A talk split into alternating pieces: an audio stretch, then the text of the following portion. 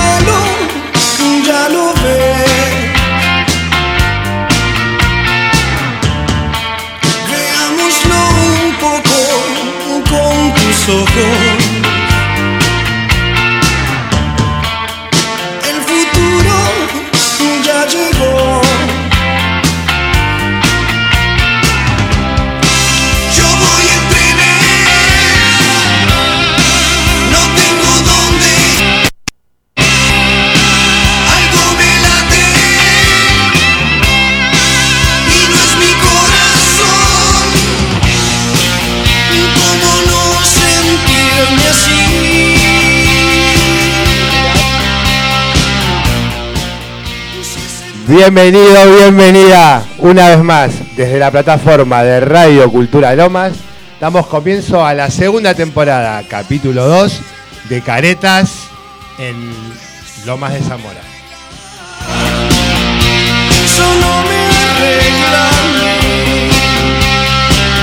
Hoy, a 24 horas de cumplirse el 24 de marzo de 1976, y también en el Día de la Mujer, nos visitan dos personalidades muy especiales.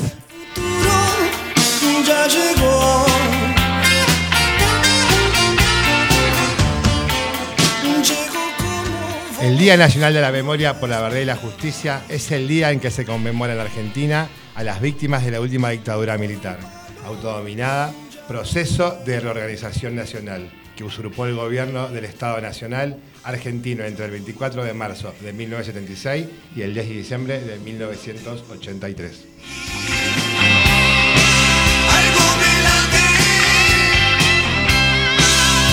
Por ello, hoy con nosotros hay dos mujeres muy representativas. Vamos a presentarlas. Una de ellas es Josefina Balicena, asistente gerontológica, estudiante de licenciatura en Justicia y Derechos Humanos de la UNLA, colaboradora con el Centro de Adulto Mayor de la UNLA.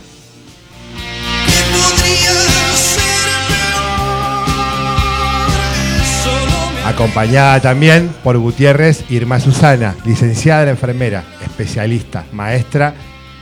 Maestrada. Maestrada de la investigación científica, profesora teórica práctica de la Universidad de Lanús. Aplausos, por favor. Eh. Muy bien, estamos eh, en compañía de dos personas que para mí la verdad eh, nada, me llena de orgullo y bueno, es muy importante. Así que vamos a arrancar con esto muy, muy rápido porque creo que esto, si hay algo que no tiene que pasar, es que pase el tiempo justamente. Así que vamos a empezar haciéndote una pregunta, eh, Josefina, a ver cómo, cómo arrancamos y cómo nos emocionás. ¿eh? ¿Hay futuro sin memoria? Bueno, buenas tardes antes que nada. Eh, un orgullo poder participar de este encuentro. Y realmente yo creo que no hay eh, posibilidad si nosotros no recurrimos a la memoria. Y especialmente los adultos mayores tenemos una gran responsabilidad y compromiso con respecto a esto, especialmente por esos años vividos que fueron realmente muy dolorosos. Eh, entonces creo que es muy importante tener la memoria, no para vivir en quedarnos en el recuerdo, en la cosa triste, sino para eso poder planificar el futuro. Está muy bien, está muy bien. Y este, el objetivo de, justamente a tu pregunta, ¿no es cierto? Que es una pregunta este, de construcción también, de construcción este, colectiva eh, en una jornada tan este, reflexiva y analítica a la vez también, eh, eh, en un momento crítico de la historia vivida donde en esta fecha fue establecida ya por los años 2002, como para hacer un poquitito de memoria y para recordar puntualmente la importancia de este contexto de la memoria, ¿no? Allá por la ley de la Nación, la ley número 25.633, cuyo artículo primero establecía o establece, instituyase el 24 de marzo como Día Nacional de la Memoria por la Verdad y la Justicia en conmemoración de quienes resultaron víctimas del proceso iniciado en esa fecha en el año 1976, donde pasada las 3 de la mañana de la madrugada del 24 de marzo de 1976, la voz del teniente general Jorge Rael Videla irrumpió por cadena nacional. A esas horas, y acompañado por el almirante Eduardo Macera y el brigadier general Orlando Agosti, Videla pronunció las primeras medidas que comenzaban a regir a partir de ese entonces. Entre estas, se disponían la caducidad de los mandatos del presidente de la nación, de gobernadores y vicegobernadores, diputados, intendentes, etcétera, basándose en un programa de tres etapas fundamentales: orden institucional, revalorización de la autoridad y consolidación del proceso. Bueno, realmente ese proceso ahí comienza la verdadera tragedia porque realmente no fue un plan para ordenar la nación, sino fue un plan sistemático para liquidar a todas las personas que estén en contra de esto. Eh, en ese momento, la gran lucha que tenían la mayoría de las naciones, y especialmente en Latinoamérica, había un miedo en que llegara el comunismo a estas tierras, ya que había estado la revolución cubana, y ya se había instalado la revolución cubana, entonces el temor era esto, pero esto visto desde las clases dominantes realmente era un peligro. Y realmente eh, en nuestros países latinoamericanos y en Argentina especialmente reinaba una gran injusticia. Había muchos desalojos, muchos despidos, eh, problemas económicos a granel, mucha pobreza y eso hizo de que mucha gente se agrupara para poder eh, conseguir más justicia social. una de las cosas que más influyó, porque cuando nosotros hablamos de la dictadura cívico-militar, yo aclaro que también fue eclesiástica.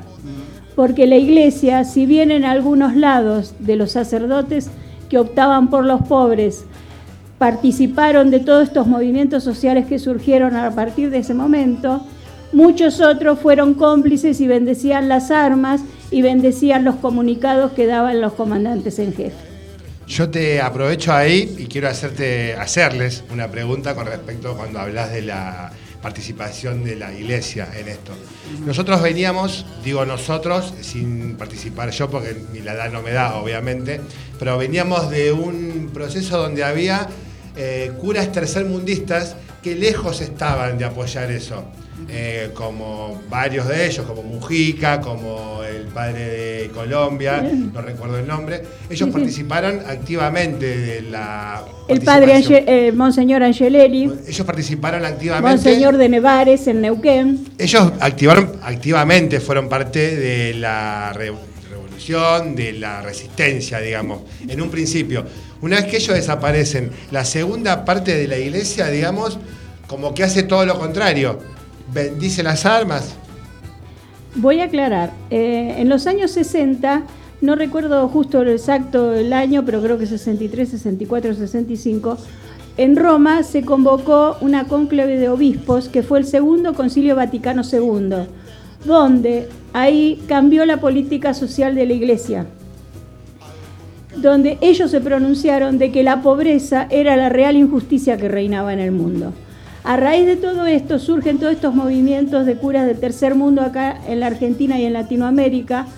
En Europa eh, surgen los curas obreros, especialmente en Francia, de los cuales eh, muchos vinieron acá a la Argentina. Yo tuve el gusto de trabajar con uno de ellos, que era el padre Piero Lagaray, que fue, eh, trabajaba con el padre, el obispo de Avellaneda, eh, que ellos vinieron acá a la Argentina justamente para imponer esto de trabajar junto al pueblo, de no ser la iglesia separada simplemente por las cosas espirituales.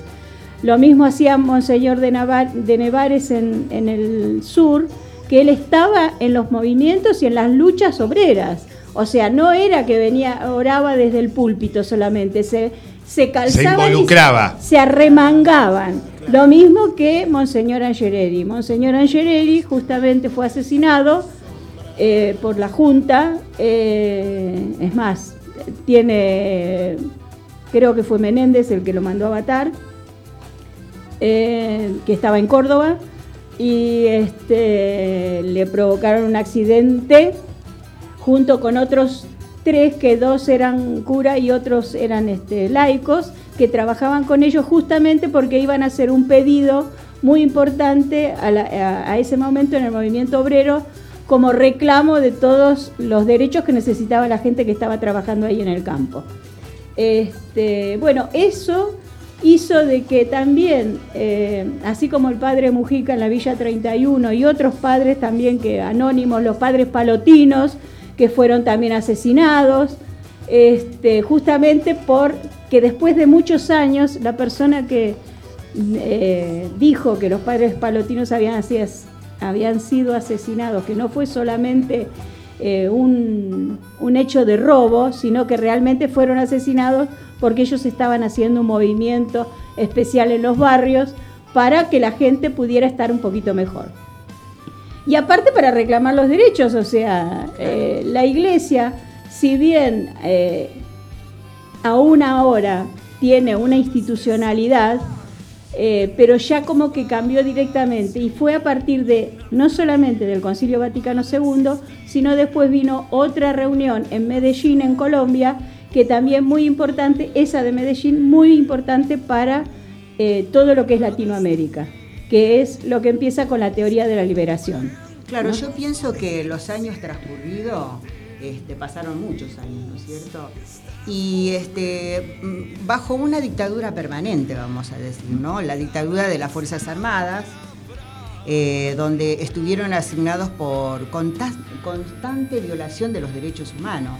Una palabra clave, derechos humanos donde hoy, siglo XXI, seguimos con una, con una bandera, una bandera proclamamos por el reconocimiento de los derechos humanos, el reconocimiento de los derechos humanos de las personas mayores, el derecho del reconocimiento de las personas de la Convención Internacional y todo lo demás. O sea, seguimos promulgando un acto este, de militancia en el reclamo de nuestros derechos en el cual en esa época este, los crímenes a la humanidad, el terrorismo fue terrible. Mucha gente desaparecida, mucha gente desaparecida.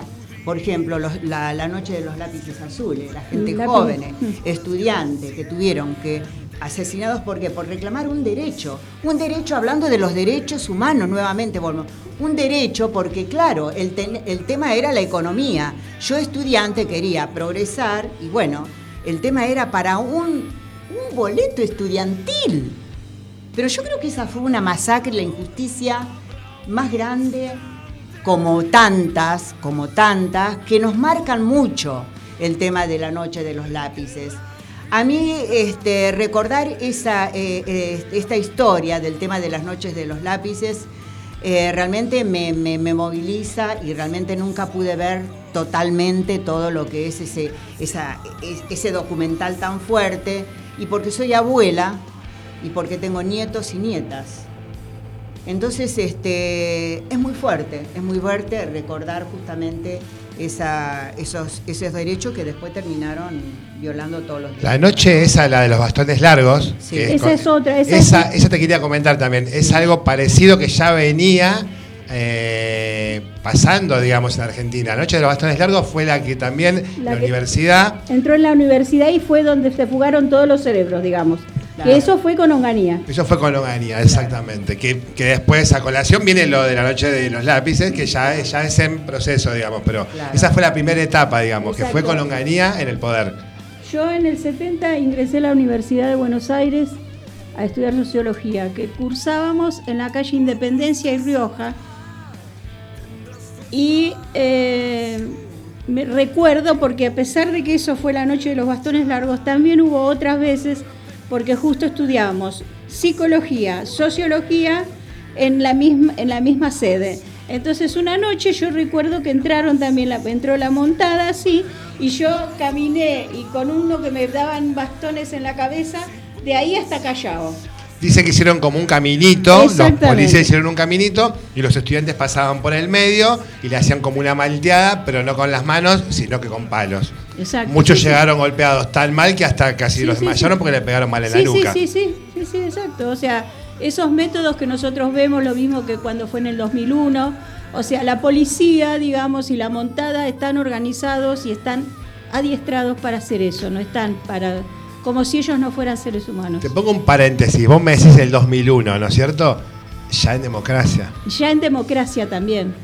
Seguimos eh, luchando y peleando por derechos humanos ya en democracia, porque el 2001 fue una fue una catástrofe, fue una debacle, donde también, que, donde pasó la masacre de Avellaneda, donde fallecen Costequi, Santillán, Darío y Maxi. Reclamo nuestros derechos. También reclamando sus derechos con actores intelectuales, aún sin condenar. exacto, sin juzgar. Así que, sin juzgar. Porque yo me acuerdo, y muchas veces uno cuando empieza con esto de la historia de la memoria y uno abre el Facebook y empieza, y bueno, pero de los dos lados hay memoria porque nosotros mañana vamos a recordar a nuestros compañeros que lucharon para estar mejores.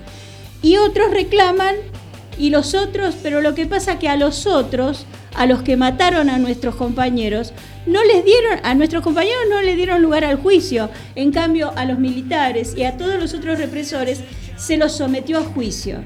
Y los una- indultaron encima alguna vez. en, al- en algún momento casi los indultan.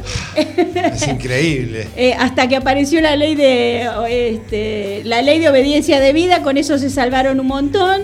Entonces eso también, o sea, uno tiene que ser, por eso la memoria, revisar la historia, porque la historia sabemos que es de acuerdo a quien la cuenta. Siempre. Siempre. Pero, no me- pero nada mejor para que te cuente algo sobre memoria y sobre la historia que alguien que la vivió. Exactamente, Claro. por eso yo digo la responsabilidad que nosotros tenemos como personas mayores. Como personas mayores y me levanto la bandera de como mujeres también, porque no por nada fueron las mujeres las primeras que se organizaron acá en la Argentina, porque fueron a buscar a sus hijos. Porque si bien los padres también, muchos de los padres no llegaron al segundo o tercer año de búsqueda. Muchos fallecieron. El- Claro. de los conocidos, El el de Evo falleció. El de este, falleció al poco tiempo. Inclusive la gente que formó el CELS, que son este, es un centro de estudio de este, cuestiones legales, el fundador fue, también salió a raíz de esto, pero el fundador eh, falleció a los 3, 4 meses de haber fundado. No pudo, no pudo seguir porque yo creo que eh, siempre Estela cuenta, yo a Estela la conozco personalmente, por suerte, fui alumna del, hijo y de la nuera, y, este, y Estela decía, dice, mi marido no lo soporta, es cuando nosotros íbamos a las indagatorias y veíamos, no podía soportar los relatos.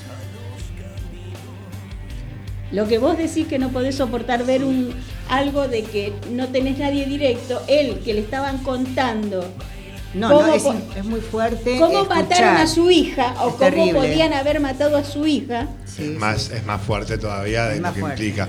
Eh, inclusive hablando de, justamente, bueno, porque marzo, aparte de ser un mes de la memoria, también es el mes de la mujer, convengamos. Cuánta historia que tiene un pañuelo y cuánto refleja, empezando con un pañuelo blanco y 40 años después con un pañuelo verde. Y aparte cuando uno habla, por ejemplo, con Eve, que a veces uno le dice es combativa, que esto, que aquello, pero eh, tiene muchas cosas de verdad, por eso está donde está. Ella dice, o sea, apelaron a estrategias, dice, porque nosotros sabíamos que si no nos iba, así como volaron, como volvió a Azucena y volaron un montón más, este, bu- buscaban estrategias que hacían panfletos en la feria y ponían panfletos buscando a ver si alguien conocía, si eran testigos. Este, y cómo buscaron estrategias por ahí de las más sencillas. Hay una estrategia que es buenísima, que bueno, obviamente ustedes la saben, que es la de al no poder eh, quedarse quietas, al no poder Eso, eh, toque eso- de queda, ellas implementaron caminar a la vuelta del monumento dando 100 vueltas quizás, pero no le podían poner una forma de ellas poder defender eh, esa lucha que Porque tenían. no se podía No nos podíamos quedar quietas, bueno, caminemos, caminemos a la vuelta del monumento. Por eso, sí, o sea que Siempre buscando la forma de poder seguir luchando por algo que ya sentían haber que no tenido el más. coraje en el medio del Mundial 78, haber llamado, porque los periodistas idea tenía de lo que estaba pasando, porque siempre, viste, esto no era, yo te digo, yo estaba en ese momento en un ambiente universitario. Eh, y estaba con gente que eh, participaba de la del primer este, sindicato de no era sindicato pero era la agrupación de abogados que hacían eh, habeas corpus porque ahí apareció toda la historia cuyo presidente era el rector de la Universidad de Derecho que era Mario Kostelboy entonces, pero veíamos, nosotros veíamos cosas, no veíamos todo realmente lo que estaba pasando. No había tantos medios de comunicación, no había tantas Exacto. redes, era más difícil. Había miedo todavía. Y había Me parece miedo. que había mucho Pero miedo. escúchame, nosotros no nos podíamos parar en ninguna esquina para hablar. Claro, no. por El empezar. título del mundial, ¿no? Los argentinos somos derechos y humanos. Sí. El título que le puso la dictadura al mundial, el eslogan, fue una cosa increíble. Entonces, todas esas cosas, yo creo que es bueno, nosotros los que tenemos nietos, tenemos hijos, eso lo tenemos que recrear, de la manera como uno lo vivió, como uno lo vio, corregir las cosas que dicen en el libro. Y a propósito de esto, esto que Susana empezó encabezando, que todos dicen la época del proceso, en realidad el proceso sería lo contrario a lo que realmente, o sea, tenía que ser, porque parecería que el proceso de organización nacional era una cosa hermosa. Pero nos- Claro. pero El nos- título es divino. El título Sí. precioso. Proceso de reorganización nacional, como diciendo, vamos a procesar para que reorganizar para que- y que esto quede bien como debería. Claro, pero Utilizaron una, una, una reorganización a un modo de táctica que yo le decía. Claro, lo Esa que pasa que táctica ellos- destructiva, Exacto. perversa, ¿me entendés? Pero era una táctica terrible. Eh, ellos, según ellos, no, porque los que se murieron, Claro, se murieron diciendo que habían Por hecho eso, cumplido el- con su deber. Claro, el tema del mensaje también, cómo, cómo se arma el mensaje, ¿no? Por eso es importante eh, este, el, eh, el análisis y la reflexión en una época oscura y terrible de este proceso macabro militar de, una, de la época. Y nosotras como, como personas mayores este, tenemos una historia de vida y como vos decías, Mario, hay que vivir el momento. Y yo creo que los momentos muy duros, eh, bueno, yo me enfoco un poco también, como militante era muy chica, eh, tenía 15 años, ya tengo 71, pero este, eh, en, salud, por ejemplo, en salud, el tema de, de- cómo los hospitales, vi muchos colegas muchos compañeros donde tenían que interrumpir este, la operación porque en su momento dado lo llamaban de- desde el hospital, la dirección, y tenían que irse urgente porque era orden del director. Entonces llegaban y atrás estaban, lo estaban esperando. Nunca más lo vimos. O sea, fue una cosa terrible, se fueron así, con el, con el ambo. También este, compañeras, colegas, este, enfermeras, donde realmente por, por hablar, por no callar, este, no, no la pude ver nunca más. Entonces, eh, bueno, como esas muchas, muchos momentos fuertes, donde se me viene a la historia también, porque entonces yo soy viuda y en su momento estaba mi marido, y este, eh, él también, que respondía a una fuerza, eh, también la pasó mal, como la pasamos toda la familia, por ese desarraigo emocional, donde se violaban las normas de, de- del contexto y de familiar. Yo creo que Eh, yo ya que nombrás fuertes, eh, ¿eh? la parte de salud, Terrible. quiero honrar en este día Sí. a un hermano y una amiga que se llama Tomá. Norberto, Norberto Ramírez, Tomá. que era pediatra en el Gandulfo, No. que desapareció y nunca más se supo. ¿Y cuántos como él? Eh, Y la pudimos, se pudo, se pudo rescatar parte de su cuerpo, eh, pero eh, eso creó todo un problema terrible. Hay una baldosa frente al Colegio San Juan que la hermana el, año pasado lo inauguró. Y, es decir, este conozco, con- podría nombrar 800 millones. Sí, seguramente. Pero lo peor de esto es que esto no fue una cosa azarosa que se le ocurrió a los milicos en, en Argentina. Esto fue un plan sistemático, que fue el Plan Cóndor. El plan Cóndor, exacto. Y lo de eso te quería hablar justamente, del famoso Sí, Plan el Cóndor. Plan bueno, el Plan. Cóndor que fue instaurado para toda Latinoamérica. Central para Latinoamérica. Sí, sí, sí. Y aparte hay otra cosa, lo peor de esto es que fue un terrorismo de Estado, no fue un grupo de gente, de maleantes o de, como decimos, porque los cri- criticaban a muchos de guerrilleros, pero no eran guerrilleros, eran personas que querían defender sus derechos para tener una vida más feliz. Inclusive se basaron, eh, yo siempre estoy hablando según la historia y según lo que leí, ¿no? Siempre te hablo desde ese punto y vos me corregirás. Eh, se basaron mucho en lo que fue eh, la- el mismo terrorismo de Estado que ejerció Francia para con Argelia, Claro. justamente. Eh, que fue, y se cuenta también la historia, que vinieron a capacitar a los profesionales Sí, del en área del en ejército. Panamá, la escuela de Panamá En la escuela era- de Panamá, eh, eh, personas del ejército francés, que son justamente los que torturaron porque no encontraban la forma de detener a los argelinos que estaban eh, tratando de defender su país también. Bueno, Y pero los, arge- franceses los argelinos también le pusieron la tapa. y los argelinos también le pusieron la tapa. Así que bueno, así está. Bueno, les voy a hacer una pregunta y se les voy a dejar picando. Vamos a poner un tema. ¿Les Bueno. parece a León Gieco? Bueno, dale. Bueno, eh, para cuando vengamos en el segundo segmento, te quiero, les, les quiero preguntar qué particularidad tenían los movimientos sociales en los años 60 y 70. Bueno, ahora me contestan, vamos con más música desde la plataforma de Radio Cultura Lomas. Seguimos en Caretas 2022.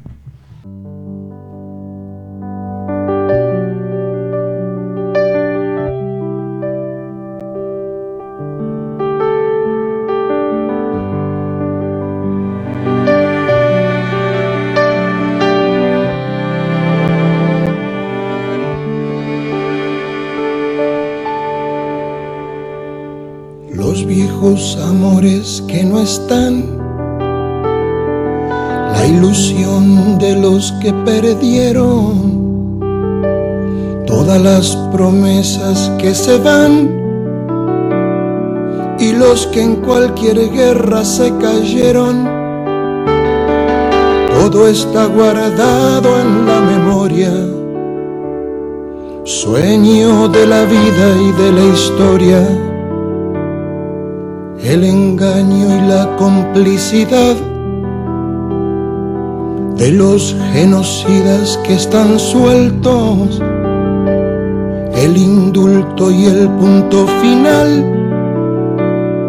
a las bestias de aquel infierno. Todo está guardado en la memoria, sueño de la vida y de la historia. La memoria despierta para ir a los pueblos dormidos que no la dejan vivir, libre como el viento.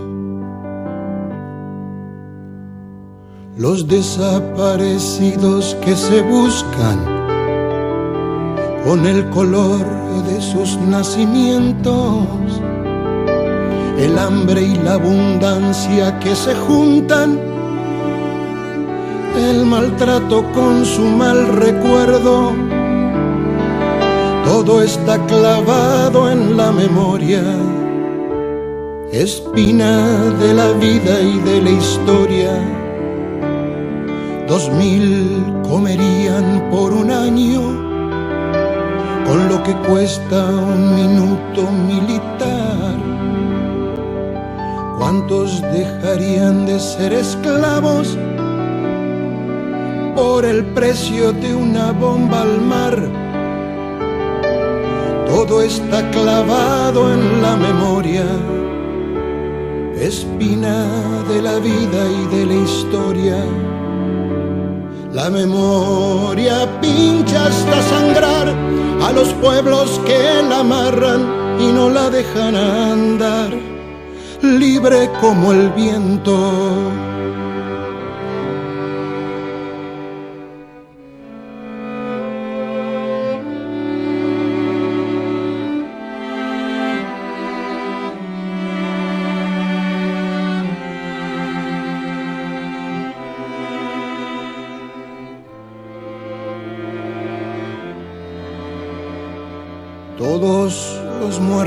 De la AMIA y los de la Embajada de Israel, el poder secreto de las armas, la justicia que mira y no ve, todo está escondido en la memoria, refugio de la vida y de la historia Estimados, estimadas, seguimos acá desde Caretas. Dejamos una pregunta picando que vamos a volver a repetir. ¿Qué particularidad tenían los movimientos sociales en los años 60 y 70? Josefina, Susana. Bueno, en esos años hubo unas vueltas a tomar conciencia sobre la vida de los seres humanos, pero no solamente en Latinoamérica. Nosotros siempre mirando acá desde la periferia, pero eh, en Europa también, porque Europa también venía del nazismo, venía de la Segunda Guerra, que también fue un desastre, eh, también con mucha gente, porque piensen que, por ejemplo, el juicio de Nuremberg fue en esa época también. O sea que durante la, la Segunda Guerra Mundial, todos esos asesinatos que hubo y todas esas... Este, violaciones a los derechos de la vida principal, que es el derecho a la vida, fueron después de que se declarara la, Declaración de los Derechos Humanos, que fue en 1948. Así que estamos recién ahí empezando. Eh, bueno, eh, cada uno de los grupos, tanto los estudiantiles, se agruparon para mejores eh, concesiones este, a sus derechos de poder estudiar. Y acá en la Argentina, fundamentalmente, como siempre el problema fue económico, eh, los obreros empezaron a agrupar, este, los sindicatos existían, pensar que en el 69 fue el Cordobazo, una cosa muy importante también dentro de nuestra historia, que también es una bisagra, porque creo que desde ahí eh, como que la gente empezó a tomar conciencia de que la lucha no es solamente de los obreros, sino ahí eran los obreros, los estudiantes, la gente que trabajaba en el campo.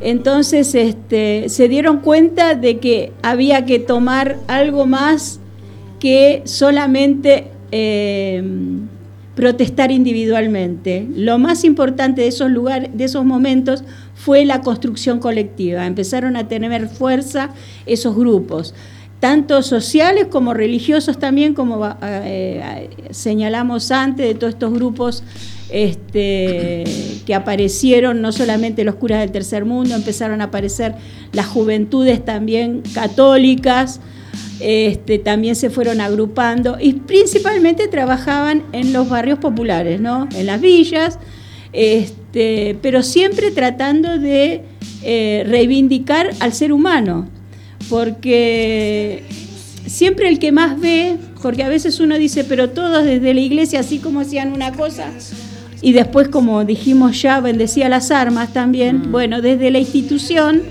es una institución este, muy en sentido patriarcal y, y vertical, entonces este, tienen que ser obedientes.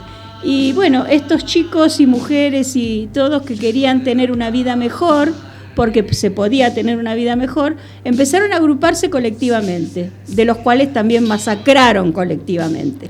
Este, ahí yo quiero meterme, perdón, eh, quiero, no, lo que quería, porque hablando justamente del tema, ¿cuánto influyó el mayo francés en todo esto? Y influyó muchísimo porque fue una toma de conciencia. Francia, que es un país tan tradicionalista, como que se rebelaran, dentro de la academia se rebelaron. Entonces eso fue recontra importante. El mayo francés y el Concilio Vaticano II dieron vuelta al mundo dieron vuelta Fue como una bisagra, digamos. Fue, dieron vuelta al mundo, porque el mayo francés, o sea, pensá que veníamos de un movimiento hippie de los Estados Unidos, que era todo paz y amor y tranquilidad y qué sé yo, y aparece esto en un lugar tan eh, estructurado como es Francia especialmente, y Europa. Frío, aparte un lugar frío, pero no digo desde, el clima, no, frío desde lo humano. Estructurado y encima desde la academia, no desde lo, popular, sino desde la academia. Los primeros grafitis. Claro, sí, sí, sí, aparecieron todos esos como toma de conciencia de que, eh, o sea, eh, se tiene derecho a, la educación y a una educación que tiene que ser eh, realmente libre, ¿no? Y para que la persona pueda este, promocionarse. Y después lo del Vaticano, la Iglesia, creo que desde el discurso porque en la realidad después pasaron muchas otras cosas. Desde el discurso, el haber cambiado la, de decir que la, la peor injusticia era la pobreza, creo que ahí como que lo remarcó.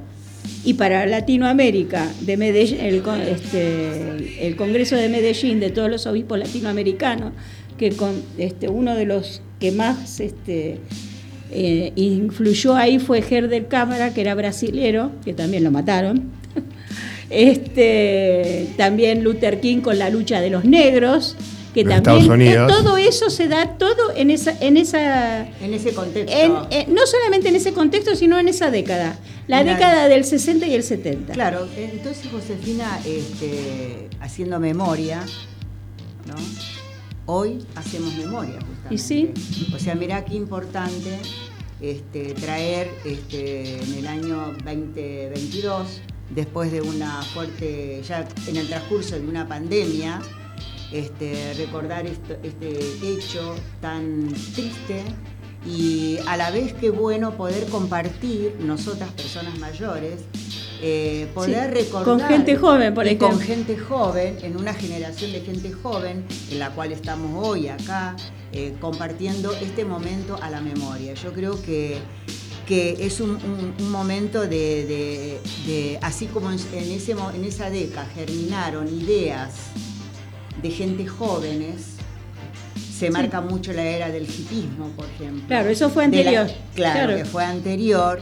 Y yo digo, y también de gentes trabajadoras y jóvenes. Entonces yo creo que es como una gran este, movilización histórica, eh, real y actual de los acontecimientos y, hechos que han suscitado en este transitar de la vida. Yo creo que, es muy movilizador esto, es muy movilizador porque eh, nosotros como personas mayores estamos rodeadas de dos jóvenes y que esta generación eh, puedan escucharnos realmente está muy bueno y demostrar que nosotros, nosotras, nosotres, este, las, viejas, eh, las vejeces, tenemos muchas cosas para dar, tenemos, este, podemos este, aportar mucho para, para, una nueva reconstrucción política también y social en este contexto.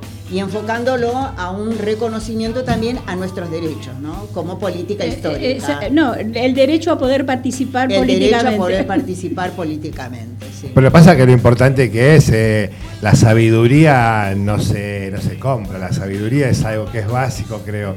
Eh, no hay nada mejor para, es lo que yo creo, ¿no?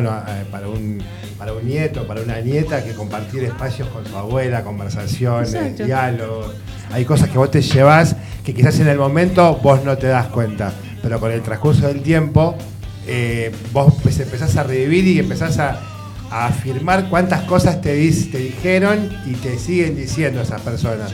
Y vos de alguna forma decís, volvés a revalidar eso que ya te dicen. Por eso creo que el título de la construcción de la memoria eh, creo que se basa en quienes la vivieron y después en quienes las leemos.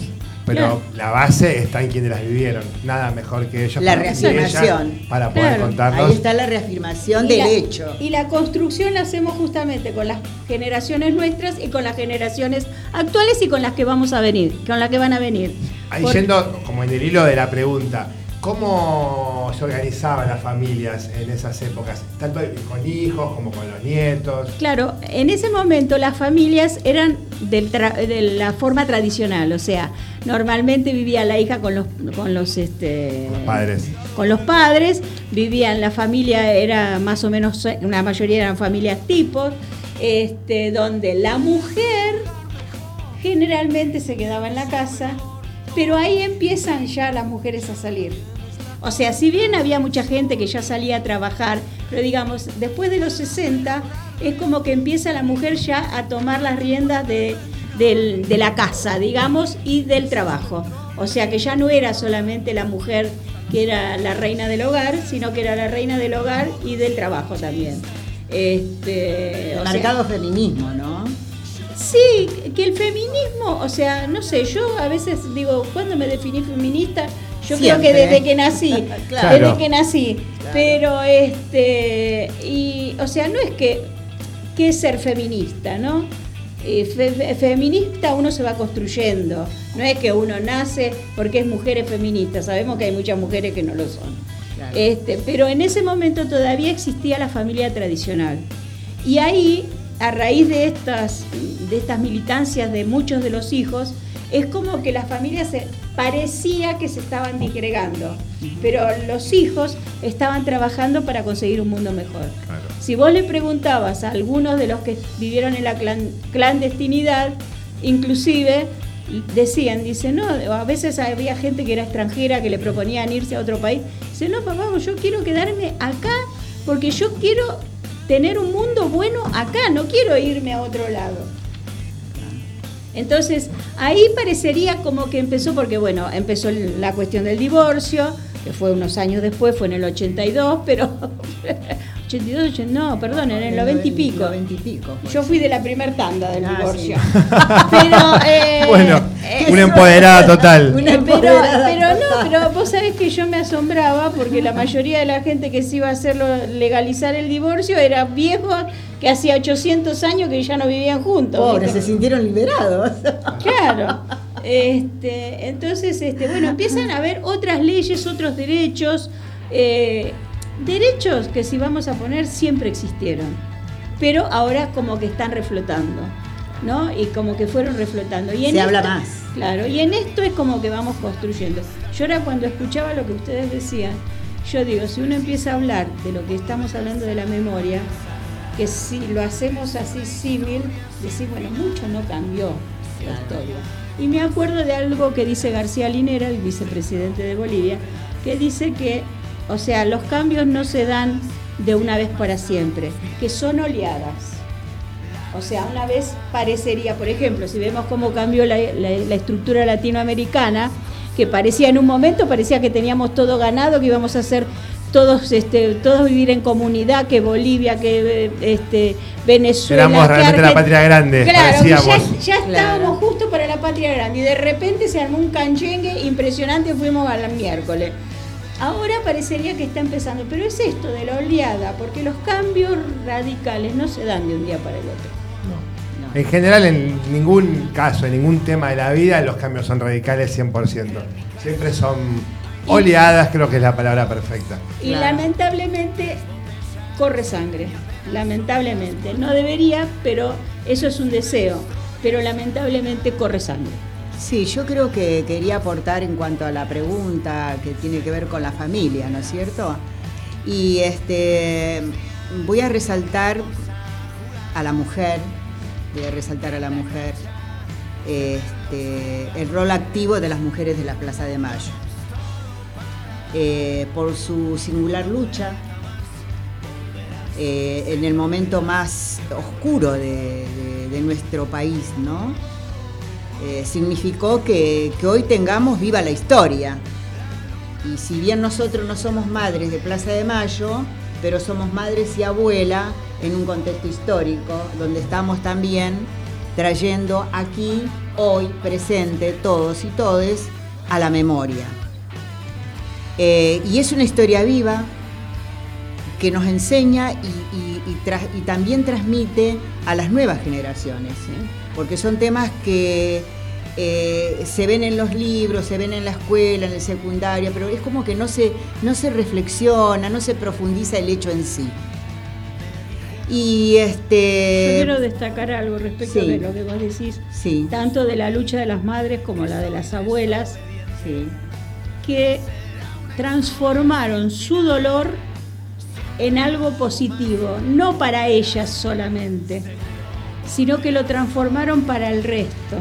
Así como Eve dice que ellas son madres, socializaron la maternidad y las abuelas lo mismo.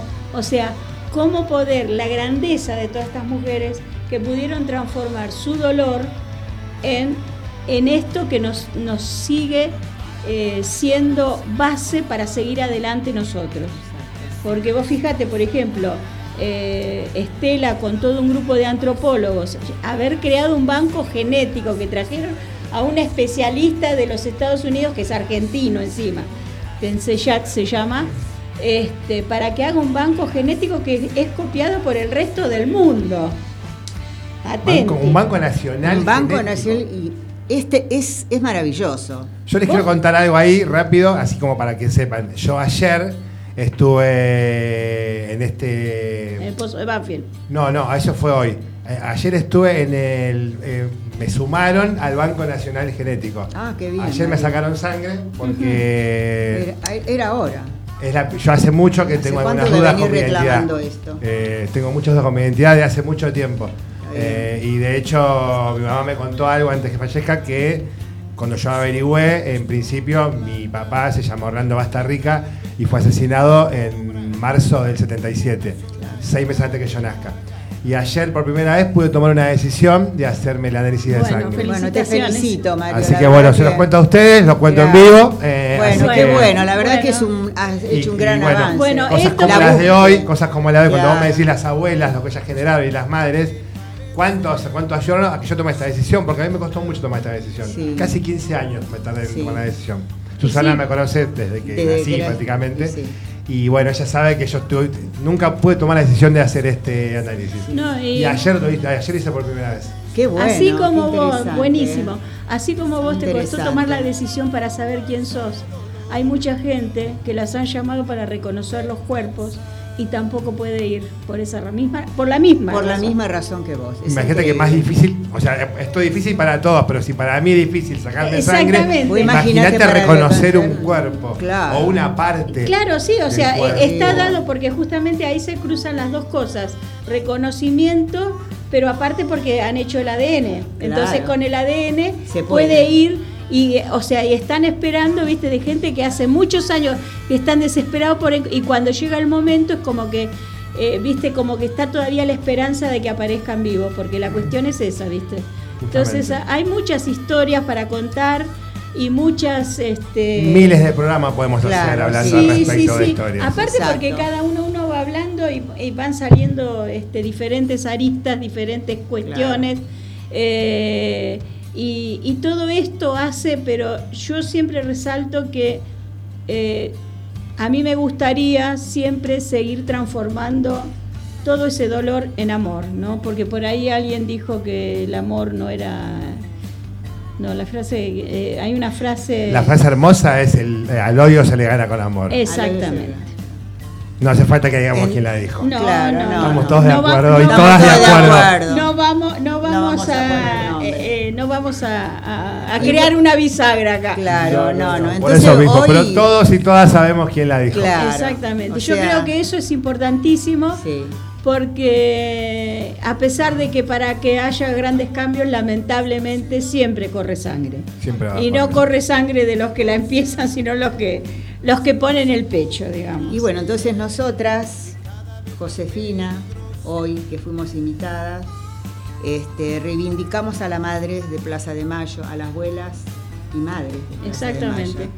por la lucha activa para la memoria y la búsqueda de la verdad y la justicia.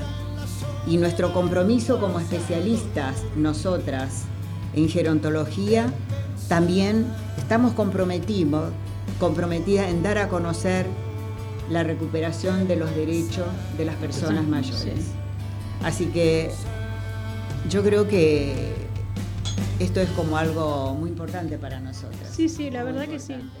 Yo agradezco que, me hayas, que me hayan invitado, convocado, tanto desde Susana como de vos, Mario, este, porque creo que a veces eh, no siempre, pero a veces las personas mayores parecería que lo único que hacemos es estar esto con la memoria, sí, porque son melancólicos, y no.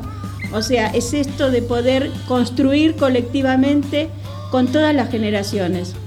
Porque vivimos en una sociedad todos, no vivimos ni los viejos solos, ni los jóvenes solos, ni los de la edad media solos. Es compartido. Edad mediana. Entonces, tenemos que tratar de convivir porque todos aportamos, todos tenemos sabiduría y todos podemos hacer que esta y todos y todas aprendemos exactamente que es lo fundamental en este en esto creo que en la vida lo principal pasa por aprender y eh, yo a ver porque la conozco y no es porque esté solamente acá. Para mí es un ejemplo. Yo la conocí a Susana también. Ella me conoció a mí de chica. Y yo valoricé mucho cómo ella se fue capacitando con el tiempo.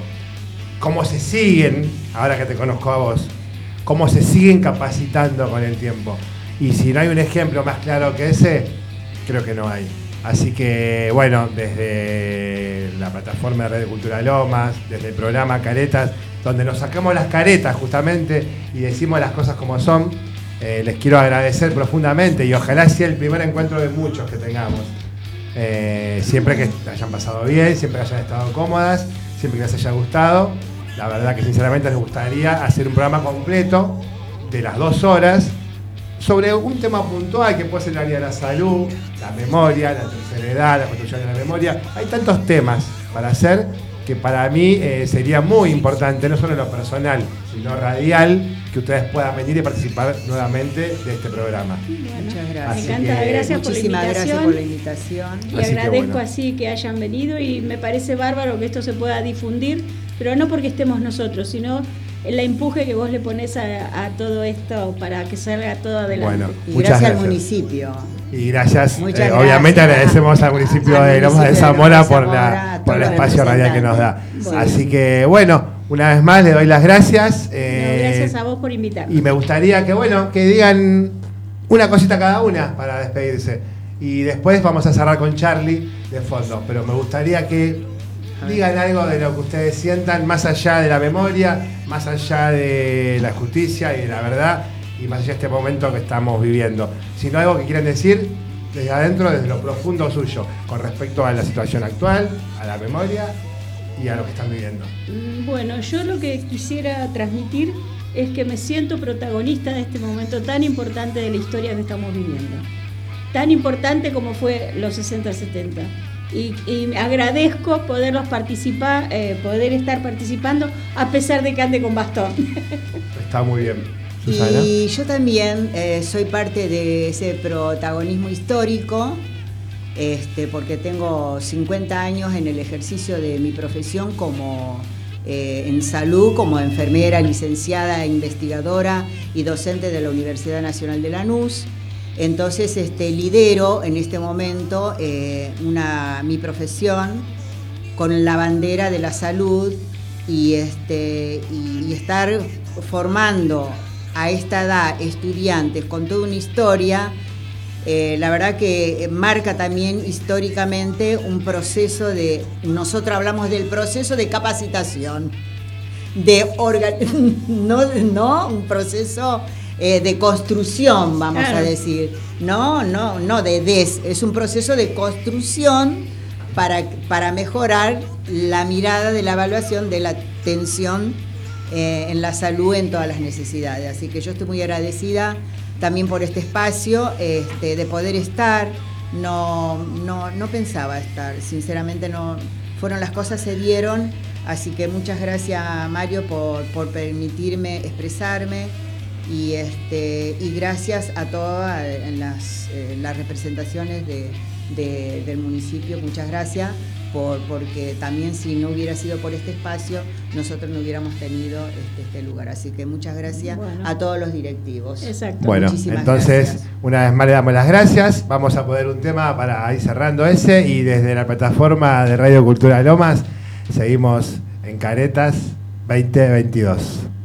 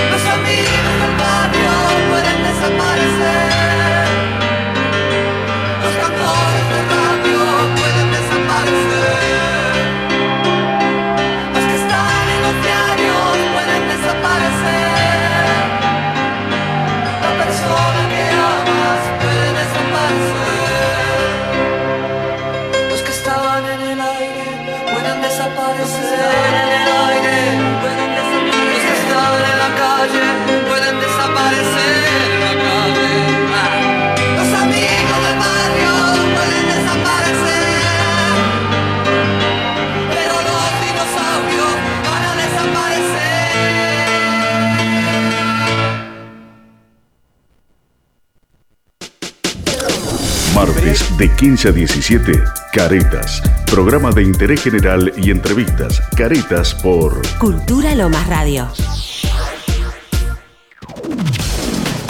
Llévanos a donde quieras. Bájate nuestra app gratis desde tu Play Store. Búscanos como Cultura Lomas Radio y escuchanos desde el celo o la tablet.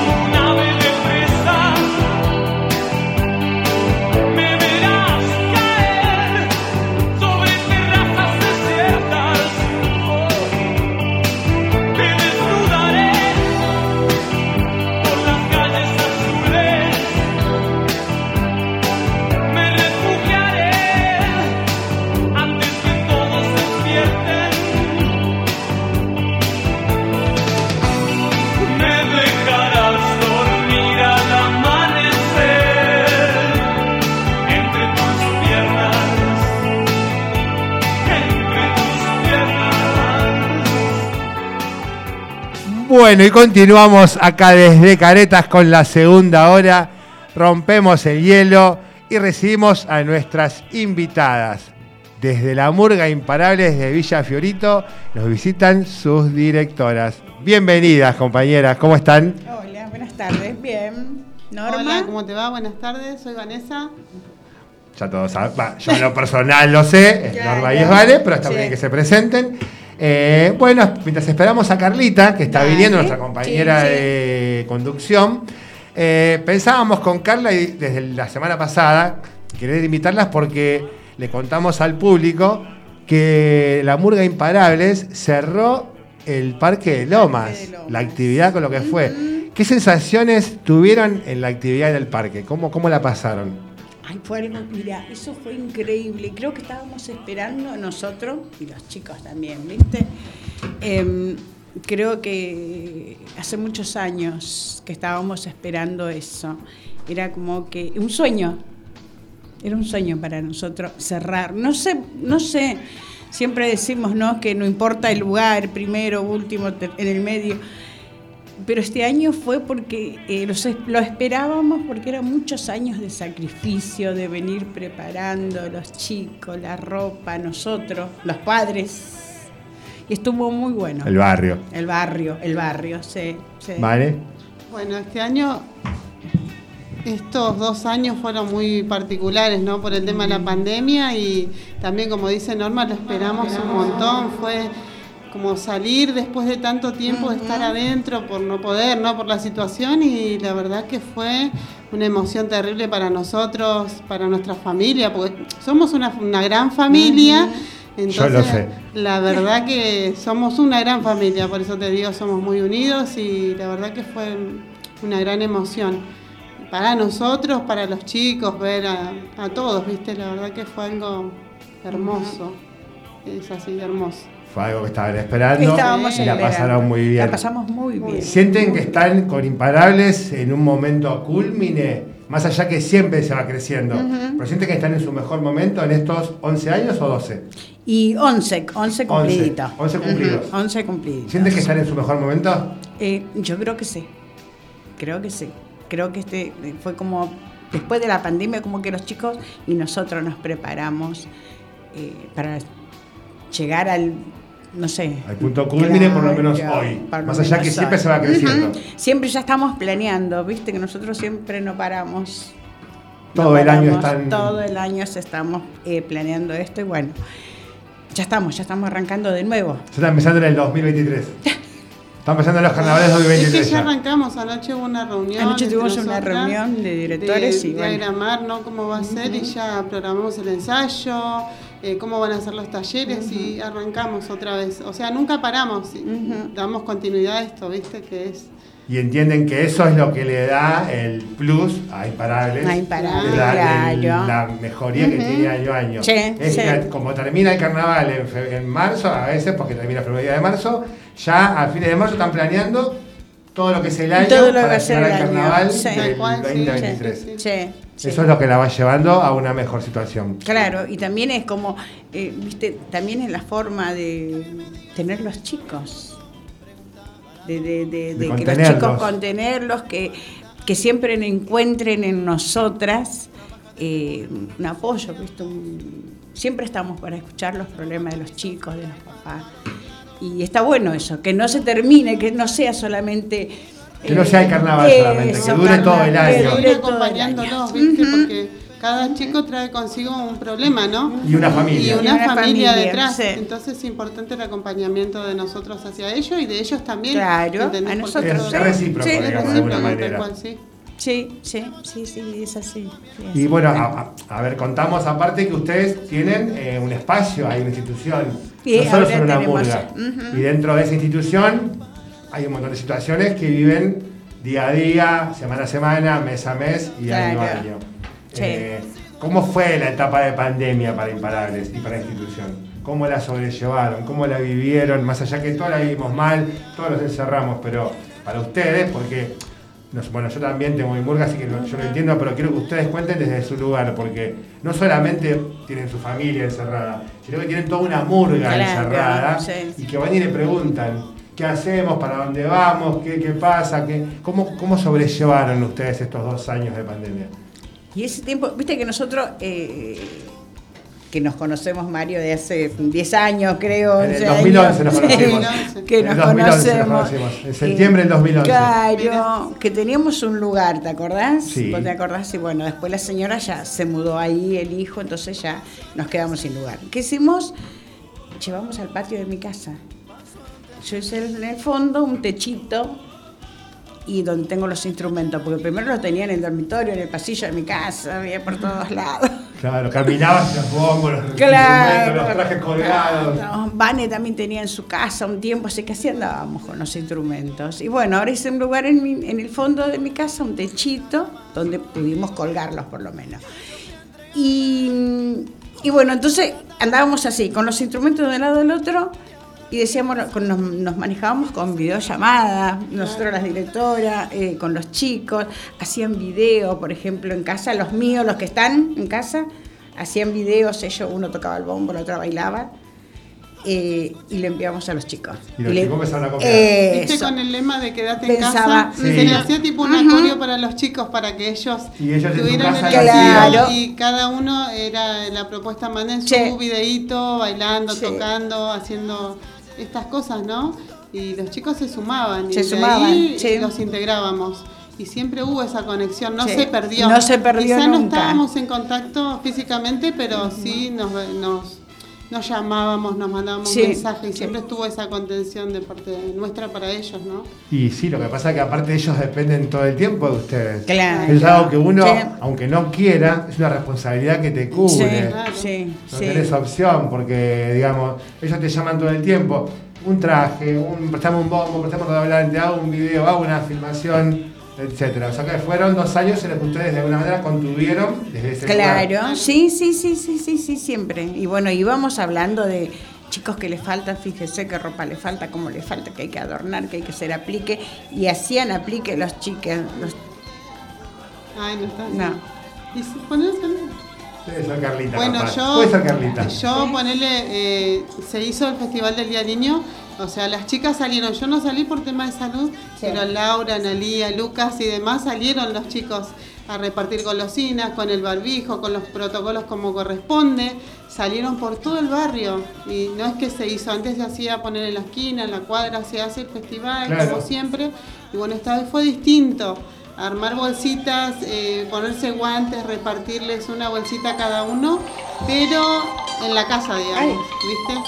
Fue diferente, fue diferente, pero se logró hacer. Y se pudo hacer, ¿viste? Fue un día del niño diferente, Pero no dejó de ser un día del niño. pero no dejó de ser un día del niño tal cual, así fue. Lo mismo que la chocolatada, se hicimos chocolatada, tortas fritas y se las repartía en una bolsita, en una jarrita y así. Y así. Y se lo llevaron Siempre. a su casa. Siempre. claro, siempre. Todo.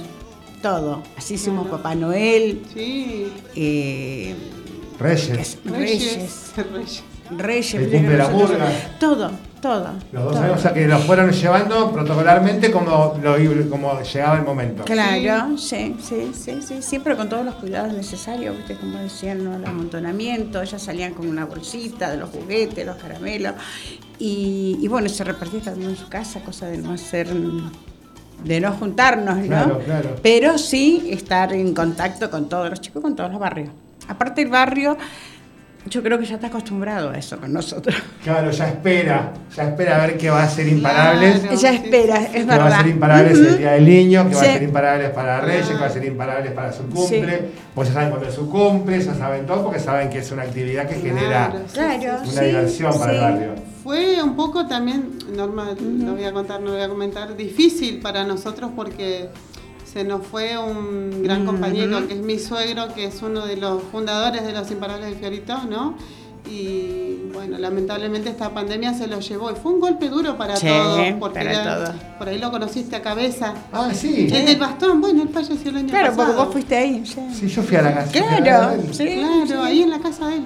Y fue como que otra vez Empezar. sabía. Ujú, Es sí, otra vez sí. empezar. Fue un golpe duro y era otra vez empezar y bueno. Y aparte con todo lo que era la pandemia, ya Claro. era pesada la pandemia, duro y encima Encima con todo eso. pasa esto, ¿viste? Sí. O sea que que, no- lo supieron- o sea que digamos que fue un premio para Sí, ustedes sí. este año haber podido cerrar en el parque Cerrar. porque Sí, pasaron sí. por momentos difíciles como todos, Claro, pero sí, se les sí, sumaron cosas, sí. como por ejemplo el nacimiento de alguien tan querido. Claro, como sí, esta sí, porque él siempre estuvo con nosotros, siempre en el parque siempre fue. Claro, claro. Siempre fue, siempre anduvo ahí adelante, Claro. siempre.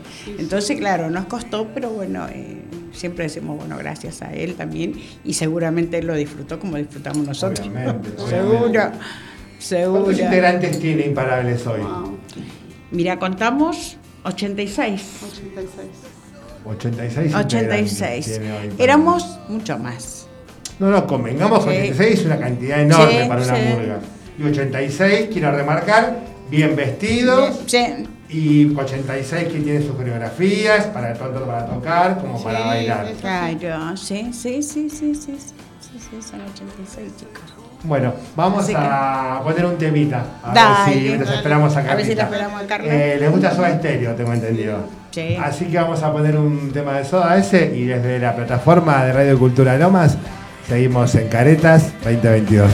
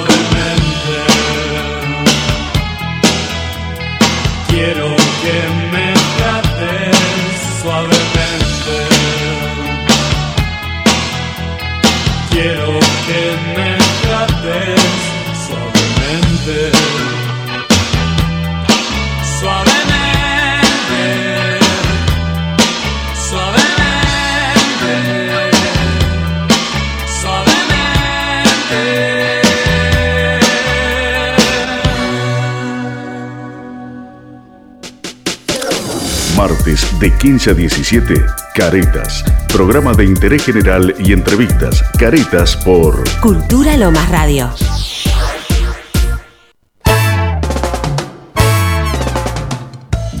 Bueno, vamos a seguir acá con Vane y con Normita de la Murga Imparables de Villafiorito, la cual cerró la actividad en el Parque de Lomas.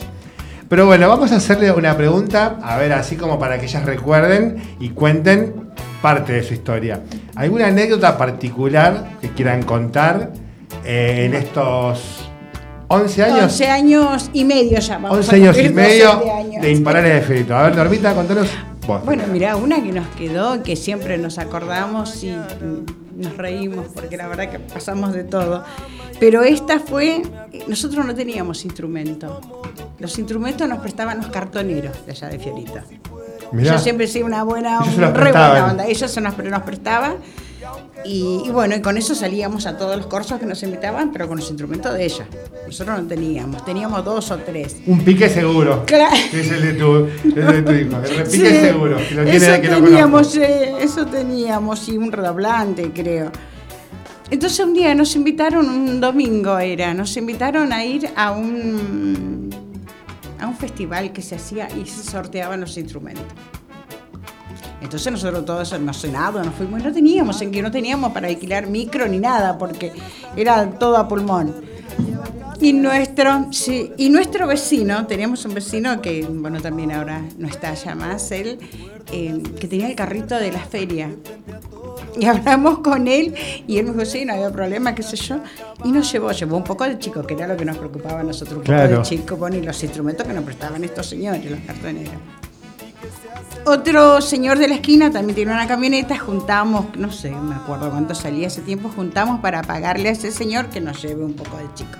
Y yo y otras mamás fuimos en colectivo. Y del colectivo, de la parada del colectivo, nos quedamos como cuatro cuadras a correr porque eran el Para Entubado. llegar al mismo tiempo Para- todas. Claro, para empezar porque era como Increíble. ¿Esto qué año fue más o menos? Y en el 11. Al principio, Los- primer al año. principio, el primer año, sí. Y bueno, llegamos allá corriendo, obvio, para que los chicos se preparen y salgan. Y salimos. Salimos, tocaron ese día esos chicos. Y bueno, ya te digo con nuestro traje, que lo debes conocer, las tiritas que teníamos. y ganamos. Nos ganamos los instrumentos. 11 años después, mirá lo que es imparable. Mirá ¿no? lo que es imparable. Y no teníamos en qué traer tampoco los instrumentos. Claro, ¿y cómo los trajeron? Lo atamos en el carro que el señor nos dejó y me dice- nos dijo, bueno, cuídenme en el carro. lo cuiden en el carro, es Porque este buenísima. hombre esta iba a la feria con el carro. Claro. Y bueno, los atamos los instrumentos ahí y después otro papá eh, se fue primero bueno, fue una camioneta que nos reíamos porque en la camioneta éramos 200 Me imagino, me imagino esa situación. y ya era tarde porque es en el entubado. ¿Cómo se llamaba? Una muna. Sí, donde era el riachuelo antes. Ya era tarde y todos nos decían es peligroso y nosotros ahí esperando que nos vengan a buscar. Pero bueno, eso fue una anécdota muy linda porque así empezamos. Así empezamos, Eso te da el- eso te revaloriza lo que son. Claro, Como sí. Cuánto esfuerzo. ¿Cuánto esfuerzo? ¿Cuánto, esfuerzo? puesto para que esto sea lo que es y va a seguir mejorando eso. Claro, y qué felicidad, digo yo, porque, bueno, nos, nos ganamos y estábamos felices. Felices con su carro, con su camioneta, No con importa, su sube, pero- pero ganaron. Teníamos todos los instrumentos, así que eso eh, nos quedó, quedó para la historia, pero buenísimo. O sea, yo digo, vale el sacrificio. Sí, sí, sí. No vale. ¿Vos, bueno, Vane? vale que cuenta la A otra. ver, ¿qué contás? Bueno, una de las tantas, porque hay anécdotas estos casi 12 años, ¿no? Y muchísimas, pero bueno, una es, este, no teníamos, eh, la gran mayoría de los chicos no tenía la ropa. Y nuestra ropa eran retazos de los forros de los sacos y de las polleras. Le hacíamos flequitos, Sí. le pegábamos lentejuelas. Lentejuelas no era, eran CD. CD. ¿Viste el CD cuando lo abrís Sí. a la mitad Sí. y brilla eso? Sí, Bueno, eso se eso pegaba. pegando. Eso Eso le íbamos poniendo la zapatilla, todo. Sí. Y necesitábamos plata, ¿de dónde sacar? ¿Qué hacemos? Y entonces venía, creo que primero de mayo. Sí, sí, Primero sí. de mayo, que era la- una fecha patria, ¿no? Hagamos un locro. Bueno, hagamos un locro. Hagamos, bueno, hicimos la lista para ir a comprar al mercado central. Bueno, tomamos el colectivo, nos fuimos al mercado central a la mañana. Nos agarró ya tipo mediodía. Con los carritos. Eh, fuimos con el chango a cada una. Se nos rompió el chango, dos changos se nos ¿Los rompieron. dos se rompieron? Dos changos se Oh, nos rompieron. No, encima los dos. Porque Dos de última que se rompa uno. Bueno, Pero se rompieron los dos. con el zapallo cabutia, que tenía como 5 kilos de zapallo cabutia. Un rato cada uno lo traían. Llegamos a la parada lleno de gente. ¿Qué pasó? Claro. Cortaron Puente La Noria. No. Te juro, así fue. ¿Qué hacen? ¿Qué hicieron? Cruzamos desde la Coca-Cola, desde el mercado central, cruzamos toda la Coca-Cola, cruzamos todo el puente ¿Con el caminando. zapallo? Con el zapallo, Con los Un rato carros, cada una. Un rato cada una. Eso fue terrible. Era, no sabes lo que era, los colectivos rellenos. Claro, sí, No te paraban, en 550 no paraban. Y aparte cómo subían con el zapallo, con Aparte, claro. todo. Y nos pusimos en el medio haciéndole seña al colectivo. Que frene, El que frene. Nos miraba como diciendo, Estas ¿te las no tengo que más. llevar? Sí. Y no ¿Y el zapallo también? También, no les quedó otra que traernos. Llegamos, ampolladas, transpiradas, Ay, con sí. los carros rotos, pero hicimos el Y a, el y a cocinar. Y a cocinar. Hicimos, Hicimos el el locro, locro, sí. para recaudar fondos para comprar algo de tela. La verdad que se hizo, pero fue esa anécdota. Eso fue, sí, no eso nos quedó. Una de las tantas, pero una Porque que nos nosotros viste que después teníamos la parrilla, pero Sí. eso del locro era la fiesta patria, hacer locro y vender el locro. Había que hacerlo. Había que hacerlo. Claro, había que hacerlo. Sí, Qué sí. increíble. Pero bueno, esas cosas son las que con el tiempo, viste, Sí. uno va. Sí. Por Va eso digo yo, cuando este año nos dijeron del parque, que imagina era como que Es el, es el, es el, es el premio, yo creo, A a, tanto tantos años. Sí, Es el premio a tanto es esfuerzo de tantos Sí, años, de tantos tanta años. lucha. Sí, sí.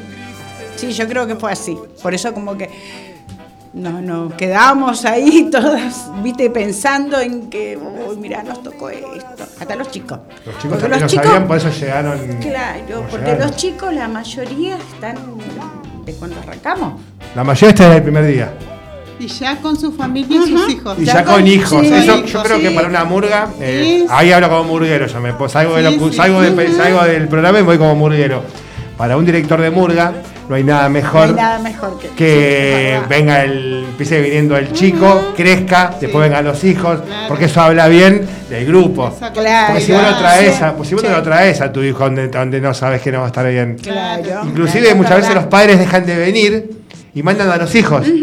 Porque Sí. saben a dónde van. Sí, sí, porque ellos también verdad. fueron parte de ese lugar. Entonces, Claro, ese es un orgullo para un director o una directora de una Sí, para nosotros. Porque vos orgullo. sentís que de alguna manera están reconsiderando tu Claro, laburo. Sí, sí. Y es un reconocimiento al laburo. Y decimos, mirá qué lindo, cuántos años. Pensar que vino tu papá, vinís vos ahora y seguramente vendrá algún hermanito. Claro. Es una Tenemos cadena. una parejita que tiene el nene y se turnan, viste que bueno, hacemos eh, ponerle cuatro corsos una noche. Y ellos se turnan, uno baila en uno y el otro toca el en el otro ella y así. Y ya se va turno se queda con la criatura y otro baila. Eso, Esas cosas el son hermosas. Esas cosas son hermosas. Porque eso habla de que lo que dicen ustedes, imparable, es una familia. Es una familia. Bueno, sí, yo ponerle quería destacar siempre, siempre el labor de todos nosotros, ¿no? Pero siempre el de Norma, ¿no? Porque ese día que a nosotros nos que ellos venían en la camioneta con Laura, Fa- eh, no, Ana, Fabián y Norma. Y chicos, miren que cerramos el parque. Claro, y todos nos quedamos, ¿viste? Como en el grupo ¿Quién contesta primero? Claro. Claro, wow, qué sí. sensación tan Sí. linda. Y yo ponerle. Mis hijos antes bailaban conmigo, ella no, pero igual me acompañan. Y yo le decía, vamos a cerrar el parque, qué bien, mami, qué bueno, qué bueno. Claro, porque hijos. aparte, eh, contemos, eh, no cerraron el parque para 500 personas. Cerraron un parque para 5.000 personas, cerraron un parque que después seguían grupos de música, Claro, cerraron un parque que era un corsódromo, Sí, sí, cerraron un parque donde habían pasado 15 murgas previas. No es que cerraron un parque porque cerraron. Claro, fue un corsódromo, fue un festival, fueron, fueron, fueron grupos de música, había 15 murgas. O sea, es toda una situación, no es que cerraste un corso. Cerraste el Claro. corsódromo del Parque de Loma, del municipio de Loma, con todo lo que eso conlleva. Claro. Y bueno, te decía para continuar, un- así hacerlo cortito. Y bueno, ese día ya Norma, la ropa y esto, Sí. y, y- y eran las una, las dos, las tres, y seguía cosiendo y cosiendo y cosiendo y cosiendo y cosiendo. con lo mejor. Con lo Porque nunca mejor. le dijo Sí. que no a ningún chico, a Sí. nadie. Y La verdad. sí, hasta el último día cosiendo, cosiendo, cosiendo, cosiendo para que todos tengan la ropa. Y no cualquiera lo hace, no, tomá vos, lleva la tela, andá y que te lo haga la modista. No, ella no les cobra. No Oh, se les no. cobra a los chicos, se les hace hasta el último día con la rodilla hinchada, con el tobillo hinchado Sí. y con esa maquinita de 1810. ¿Cuál- Eso. tenés una máquina desde el año máquina- 2011, sí, ¿no? Sí, la máquina de pedal. Desde antes. Ay, ¿cuántos años tiene? Siempre digo los años de mi máquina. Y con esa le hago la ropa. a todos. Porque a mí me gusta, le digo siempre, sobre todo la prolijidad. Entonces quiero que mis chicos, se- así como está mi hijo, Que esté en el resto. que esté el resto. Y te Sí. pasás cosiendo horas. Horas. ¿Tenés horas. aproximadamente cuántos trajes hiciste? No, ni idea, todos los años estoy haciendo. Todos los años. Que. En 10 años, a 10 Ay. nomás ya tenés 100, a 100, a 30 ya tenés 300. Sí, sí, La todos cantidad de los trajes que años, hiciste. todos los años la cantidad de Pantalón y levita. Pantalón y levita. Y ahora chaqueta. Y ahora, y ahora encima, chaquetas. las chaquetas ahora. Y aparte ir a comprar la tela. Y aparte ir a comprar la tela. Ir a comprar la tela. Nosotros, yo me voy en colectivo, vengo hombreando las bolsas.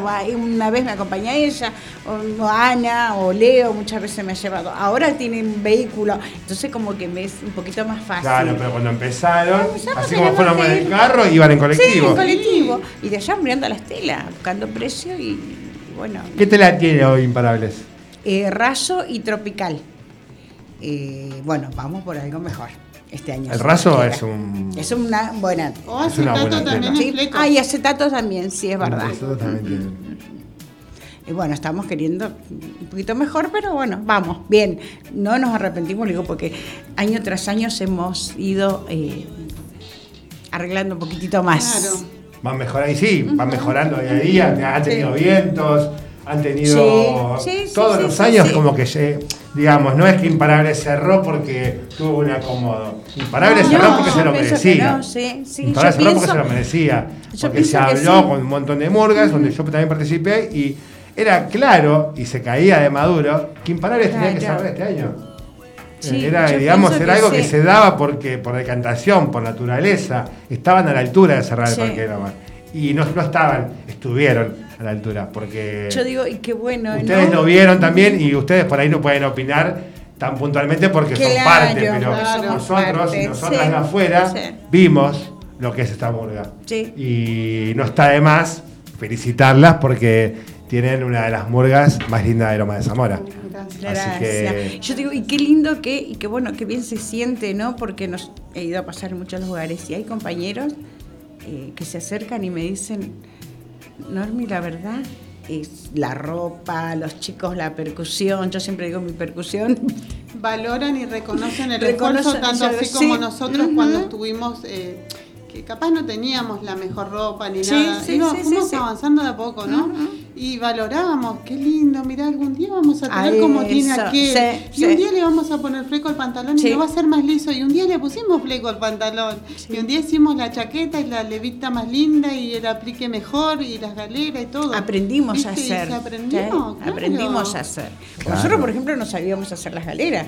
Y ahora las galeras que tienen los chicos, la mayoría están hechas con cartón en nuestro centro. Ahora tenemos un lugarcito que un señor, un vecino, nos prestó. Entonces ahí tenemos y ahí armamos las cosas. Ahí preparan las galeras, etc. Todo, todo. ¿Los colores son por algo puntual o.? Porque encima tenés los colores imparables. vos. Ah, ¿viste? de son- los colores. Bueno, ¿por qué el color? Mira. Digan el color primero, yo ya lo sé, pero cuenten No, no, cuál es no, el color de imparables. Ha- Había más colores, ¿te acordás? Por eso Claro, te digo. Yo los conocí como los burgueritos. A ver, yo Los también cuento. burgueritos. Yo los conocí como los burgueritos Sí. de Fiorito. Sí, así Sí, fue. sí. Bueno, ¿Hasta mira, qué año fueron los burgueritos? Más o menos. 2011 al. 2014. 14 más o menos. 2014 creo fueron los burgueritos de Sí, Fiorito. sí. ¿Con, con qué colores ahí? Eh, negro, gris, amarillo, azul Y y rojo. rojo. ¿Por algo en especial? No. Eh, porque los consiguieron. No, eh, cuando empezamos nosotros, eh, una señora nos vio que trabajaba, creo que en el municipio, no me Sí. acuerdo, o dejó de trabajar así. Y ella dijo, yo tengo telas, porque nos vio tan pobre en ropa. Claro. y nos dijo, yo tengo telas, vayan a mi casa a buscar. Bueno, esta señora nos, nos dijo ponerle un lunes de, qué sé yo, ponerle octubre. Sí, Llegó sí, noviembre y íbamos, señora Raquel, Raquel se llamaba. Y la señora no estaba. Y creo que la ganamos por cansancio. Bueno, y salió un día con la bolsa. con una No, mira, esta tela tengo. Como co- por descarte, ¿viste? Esta tela tengo. Y ahí están todos esos colores. Y- todos todos los colores. Ahí nos faltaba, porque no es que hicimos todos los trajes. No, no, el hicieron algunos, Sí, ponele. sí, sí. Pero allá abajo ese color. Y, sí, y lo que se compró fue negro, como diciendo, Claro. vamos a poner un rojo, un amarillo a los músicos. Claro, fue como para los chicos los, a la percusión dejarle el, el más serio, el negro sería. Claro, sí, sí, y sí. algunos adornos, las Claro, y a los bailarines la- más de. Claro. Claro. Entonces, no fue por elección el color, fue porque nos dieron esa Fue tela. pues, ese color. O sea que Ah, el color. con y, eso. después que, y después sí, eligieron el blanco. Después sí, elegimos el blanco y negro. Ya cuando pasaron sí, cuatro años más o menos. Eligieron ese color por algo puntual porque les gustó a todos ese color. Y le gustó, sí, la mayoría. La mayoría. Y aparte queda lindo. el nombre, que queda lindo. El negro pega con todo y el blanco pega El con blanco todo. pega- Sí, sí, sí. Y ahí cambiamos el nombre también. También cambiamos el nombre. Nah, cuando cambiaron el color, Cambiamos cambiaron el el nombre. ¿Y por qué imparables de Fiorito también? Ahí, ¿A quién se le ocurrió? Y ¿Se fue una acuerdan? votación, fueron distintos nombres puestos y pusimos en la bolsita los sorteos. Ah, ¿fue a sorteo o fue votación? No, el nombre, mira, el nombre fue así. Y tiramos. Escuchamos una vez que de Carla. Incomparable. Sí. Sí, todos pusimos, no, se llama Carla. No sabíamos cómo se No llama la sabíamos, señora. Ajá. Bueno, no, el otro no, no, y el otro, bueno, no, pero ese tiene tanto. Sí. Y creo que Lucas había dicho, ¿te acordás De que los dijo? imparables, sí. ¿Y los imparables?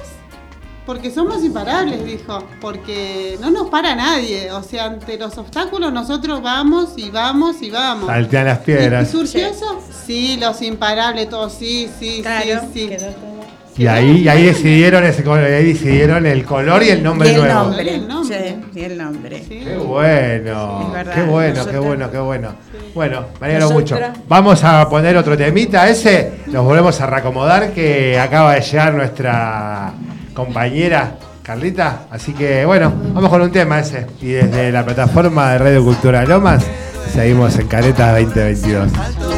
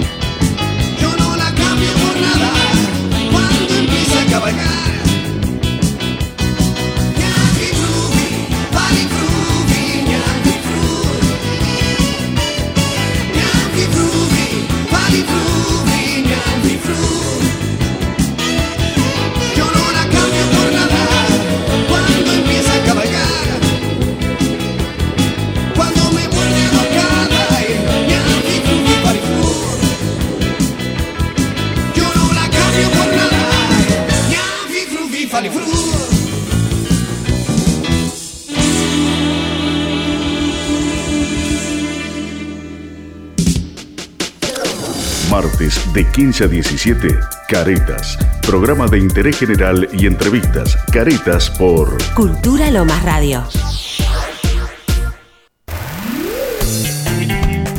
Forma parte de la nueva comunidad en contenidos digitales culturales de Lomas. Búscanos en Facebook, Instagram y Spotify como Cultura Lomas Radio. Seguinos.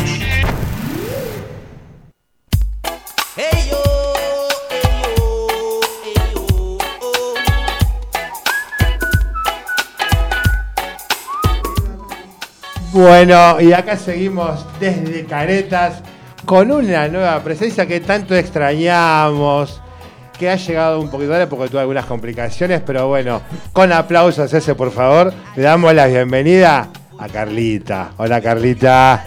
Buenas tardes. Hoy aplausos. No, Volvimos. sí, te volví, volví, volví extrañamos. para caretas.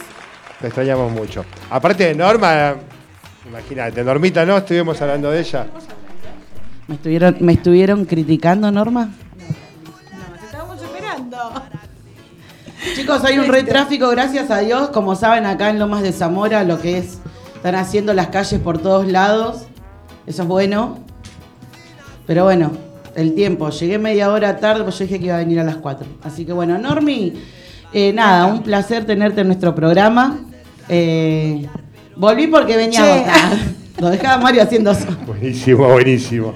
Bueno, pero viniste que es lo más importante acá. Eh, así que estuvo haciendo. ¿Cómo fueron las preguntas? ¿Fueron leves, tranqui? No, No, super tranqui. light, super light, un poco de memoria hicimos ahí que cuando, cuando empezaron allá con los carros, de, cuando se manejaban en carro, hoy se manejan en, bu- en bus, pero empezaron en carro allá por el 2011 cuando yo los conocí. Eh, Fuera- eh, ¿se, manejaban en carro, No Normita? teníamos, claro, no teníamos ¿Quién no viajó en un carro? Vos decís caba- con carro con caballo, obvio. Sí, o si no, con con el carro enganchado. Carro de. Carro de feria, todo. Carro de feria. Ahí cargábamos los Cuando eran los, instrumentos. esos eran los borgueritos de Vos, vos Fiorito. explicamos, yo ya la veía Norma ahí con el caballo. Yo me subí a un carro con caballo. Nosotros, eh, Yo no nosotros, tengo drama. nosotros, eh, cuando nos trasladamos, una mudanza que yo hice la hicimos con dos carros. Así que, eh, así que situaciones así. bueno, eh, pero viste, tiene, tiene esas cosas, eh, la murga de que nos hemos subido a cada cosa. Improvisa, O sea, la murga improvisa hasta para trasladarse. Nosotros íbamos apretados antes también en un camioncito de flete, así que cuando querés Ay, llegar, va. llegás. Hay una anécdota que nos contó Vane que una vez fueron a comprar eh, al mercado central el- para hacer un locro y volvieron casi caminando con los zapallos gigantes. No, no, buenísimo. Eh, lo que tiene imparable es que tiene mucho trabajo social. ¿Cómo, Sí. cómo, cómo estuvieron con eso, con el tema de la pandemia? Ya te habrá preguntado Mario eso, ¿no? Avísenme, Sí, che. estuvimos hablando de eso de la pandemia. Hablamos un poco de la pandemia y el trabajo social que tienen. ¿Querés que arranque con las picantes entonces? Eh, yo le dije que cuando venga acá las mata ahora. Eh, nada, eh, Normita, me dijeron que estás en el mejor bloque que puede haber en Lomas de Zamora, de Murgas. Obvio. Buenísimo. Sale de acá, se pudre el queso. dijo. Aplausos para eso. Eh, estuvieron trabajando en conjunto, sé que van a trabajar en conjunto, vos tenés mucho laburo. ¿Cómo, contanos, ¿cómo está Fiorito? Claro, y está bien, estamos tranquilos. Mira, nosotros ahora estamos organizando, viste que siempre nos juntamos en el Club Estrella, que es un club mm, tradicional de Fiorito. Y, bueno, siempre tenemos, eh, nos, no- nos facilitan el poder ensayar ahí en ese lugar, que tenemos espacio, no estamos en la calle. Eh, todo el tiempo de la pandemia, él nos ha faci- facilitado el lugar. Y después, bueno, alguna reunión que hemos tenido también la hicimos ahí. Y ahora tenemos eh, las fiestas, estamos organizando la, El cierre, digamos. Claro, Pero el, el cierre de la cierre- fiesta es para imparables o va a ser un corso. No, no, no, no, para imparables. La fiesta es para imparables, está perfecto. Sí, estamos haciendo eso, queremos hacer una cena con los chicos, compartir. Y estamos organizando justo para este viernes. Pensamos que va a ser sábado, ¿Ahora? pero no. Ahora, sí, esta semana. El 25, exactamente. Entonces, hacer un cierre y después por dos semanas más o menos parar un poquito y ya arrancamos. Ya ayer tuvimos una reunión, ya hicimos el cronograma de todas las cosas como vamos a arrancar a trabajar otra vez. Bien. Así que estamos organizando eso, todo bien y bueno, y de nuevo la ropa de los chicos, viste, ya estamos eh, colgando las perchas y arreglar lo que hay que arreglar, eh, cositas así, cositas que le faltan a algunos de los chicos, pero ya, ya estamos. Y Ahora- después ahora- hacer cosas en el barrio también. Estás más tranqui con el tema de, de la maquinita, de coser a full. Ahora bajó todo, ¿no?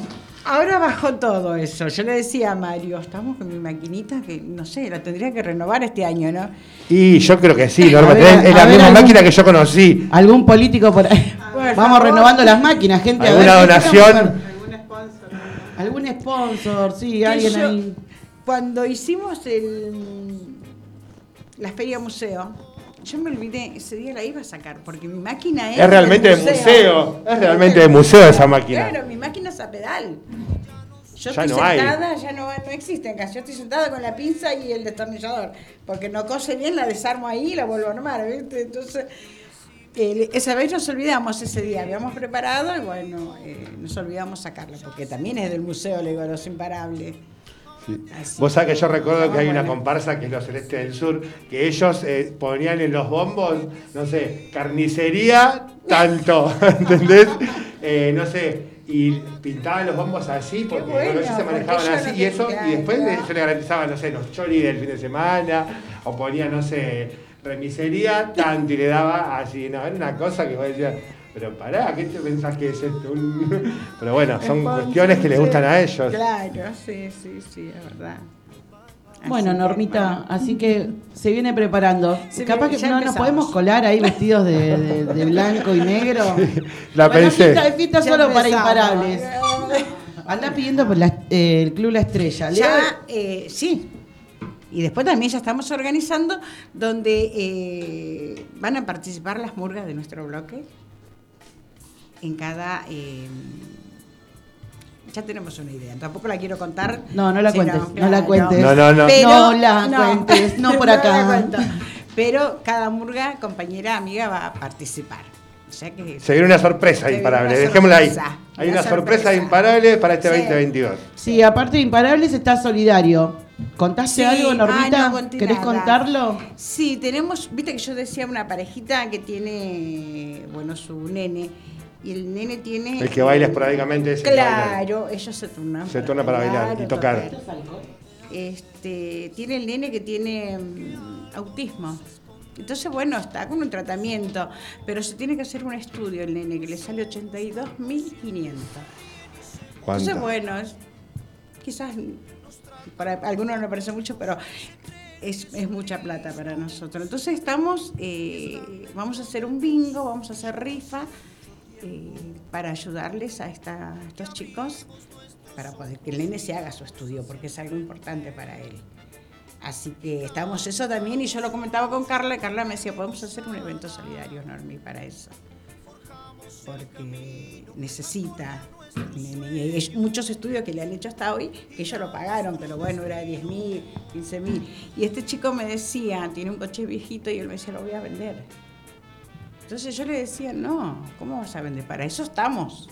Es parte de la Claro, familia aparte, imparable. eh, el vehículo le sirve para trasladar y cualquier Claro, necesidad que tenga también sí, con la sí. criatura.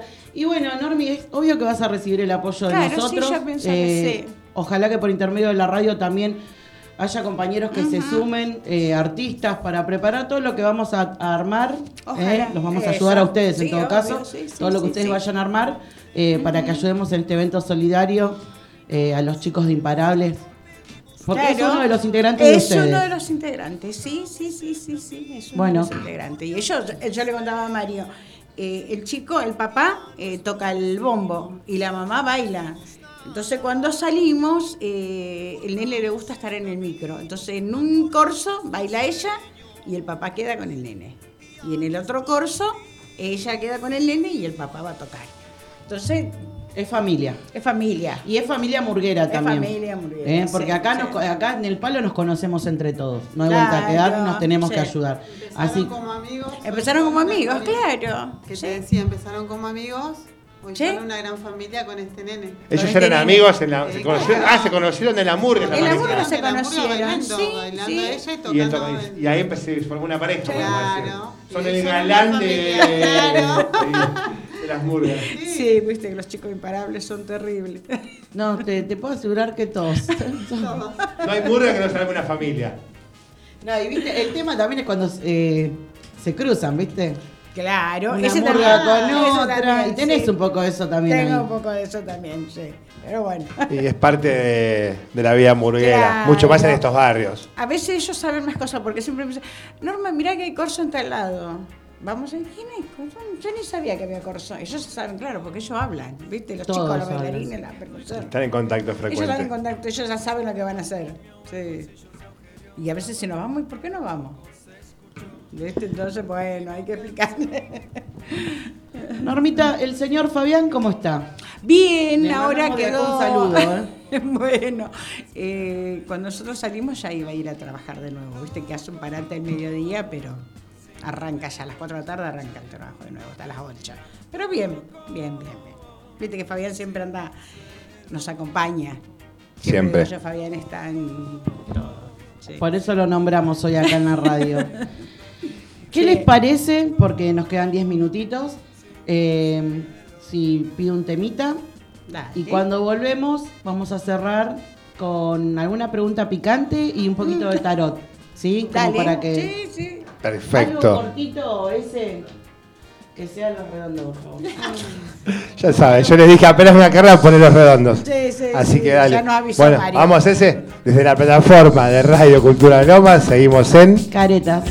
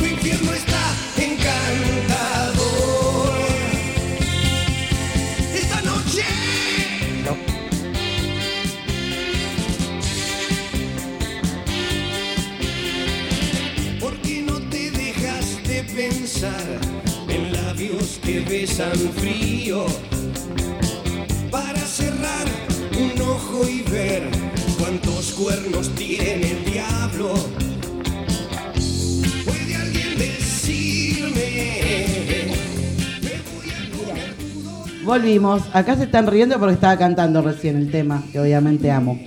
Como todos los temas de los redondos. Eh, bueno, vamos a seguir. Volvió el tarot. O sea, volvió Carla, volvió el tarot. Básico, básico, básico. El próximo Normita. tarot es para Ezequiel, que también está preocupado con un tema de amores que tiene.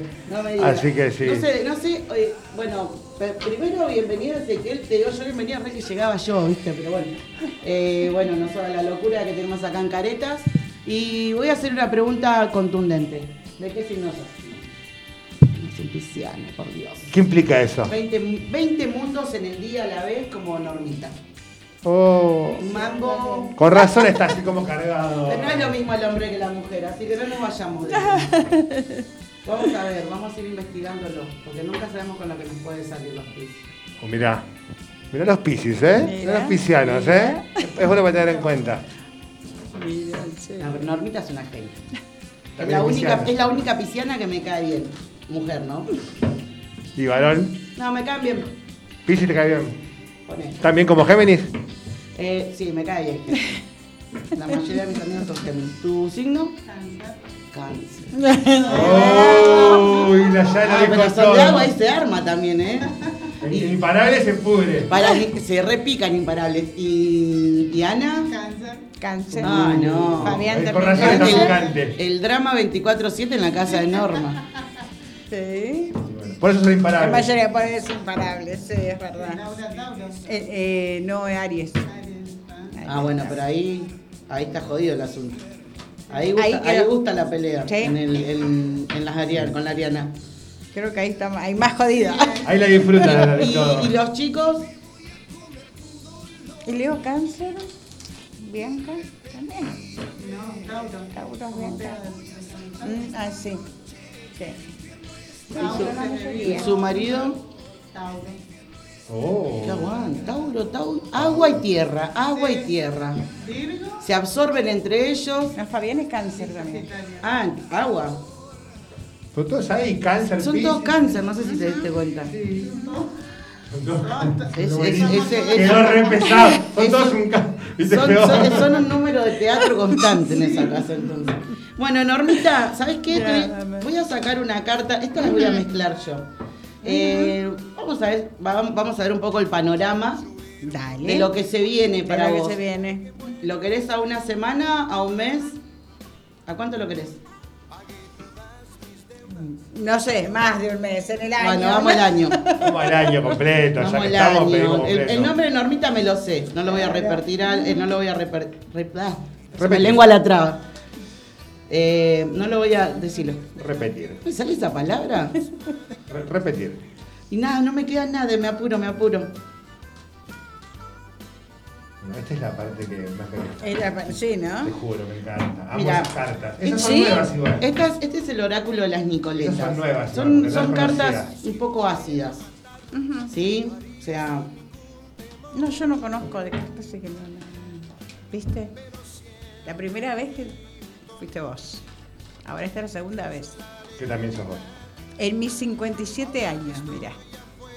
Así que por eso te digo, no conozco. No me cambies, no me cambies. no- Uh, bueno, ya está, cayó.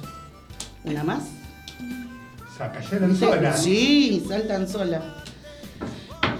Largo del año, Norma, querida. Bueno, buen corte. Vamos para acá. Reflejado en lo que es la familia en general, bien. Va a haber progreso, posiblemente si alguien tiene intenciones de mudarse lo logre, porque hay una carta de movimiento, ¿sí? que nos habla de la posibilidad de que alguno, si quiere, se pueda mudar. Capaz que alguno que tenés los chiquititos, dijo.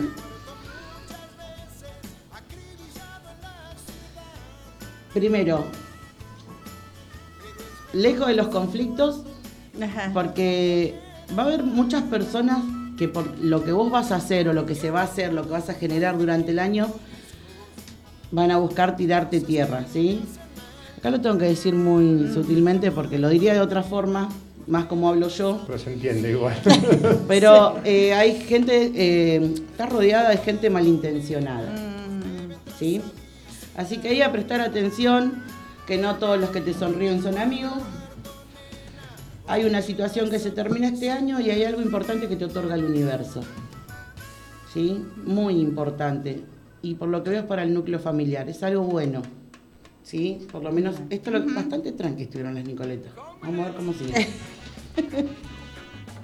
¿Son más heavy? Sí. Sí. Porque son nuevas estas cartas, les cuento. El Ah, año mirá. pasado hemos visto todas, pero No. estas no las vimos. Es la primera vez que las traigo para acá, pero. Claro, no, sí, por eso no las, he visto nunca. Yo también, mis primeras cartas me las tiró Carla. Claro, sí, yo me las Que fue así por eh, el celo. por ejemplo. No, Tenemos un programa. ¿Ya? Bueno, cortada con la izquierda para la izquierda.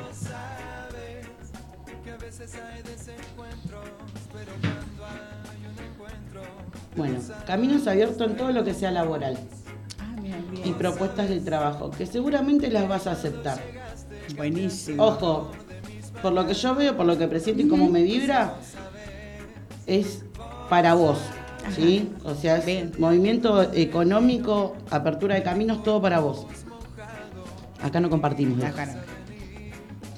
Venías, me- Buenísimo. venías igual media golpeada con el tema laboral, que es lo que demuestran las cartas, ¿sí? Eh, quizás vos estás más eh, ocupada con la- las cosas de los pibes de repente. Bueno, eso va a cambiar. Viene con florecimiento, viene con mucho fruto este año lo que es laboral.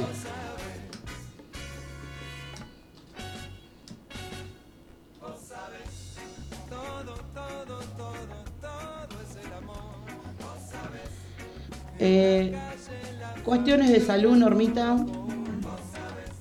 Aunque vos muchas veces piensas, no, vamos a cuidar todos a Norma, quizás alrededor, vos estás mejor que todos ellos, ellos ni idea, ni, ni se dan cuenta de eso.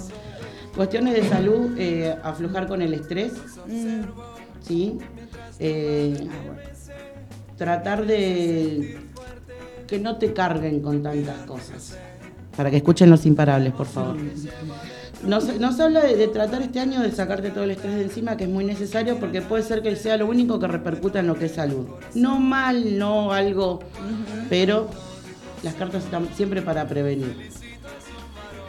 Me habla de uniones firmes y fuertes dentro de lo que es eh, toda la familia.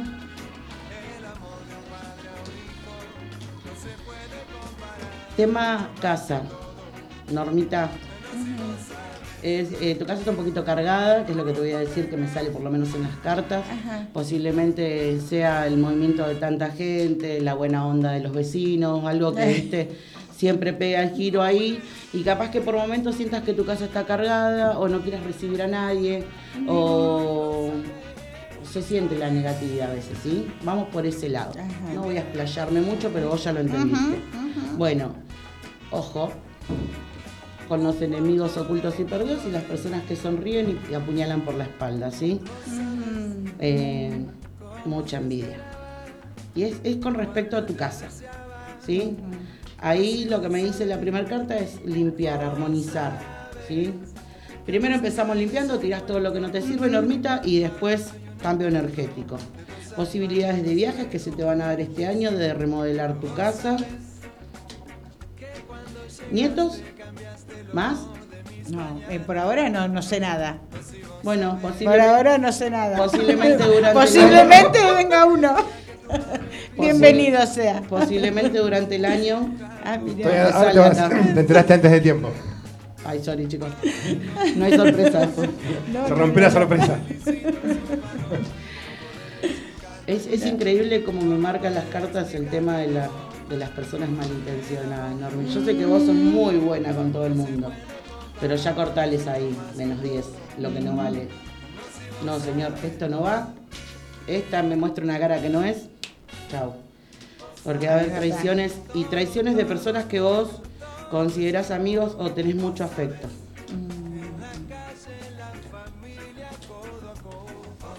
Pues sale éxitos, proyectos nuevos que se cumplen junto con la pareja. Lo que es hijos, Me gusta porque la carta de la brujería que va al final, eso quiere decir como que está todo tranquilo todo. Eh, veo muchos cambios con el tema de hijos este año. Ah. O hay, hay alguien que se va a mover. Que se va a mover ahí. Hay Y alguien sí, que va a me ser- queda el más chico.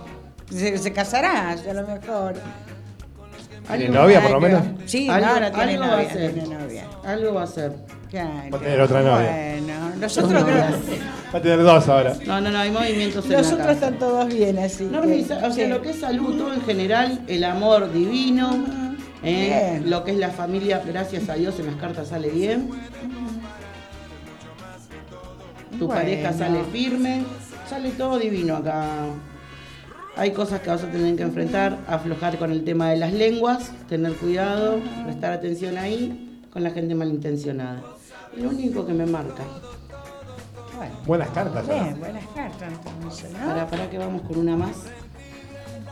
Sí, fueron buenas cartas. Y no fueron tan duras estas, dijiste también. No, y estas las voy a probar ahora a futuro. Quiere decir que sean malas, eh, son un poco más crudas a la hora de, de transmitirlas. Uno no es que estudia las cartas y te las transmito como te dice. Yo las transmito como las siento y a veces te, Son duras. son duras.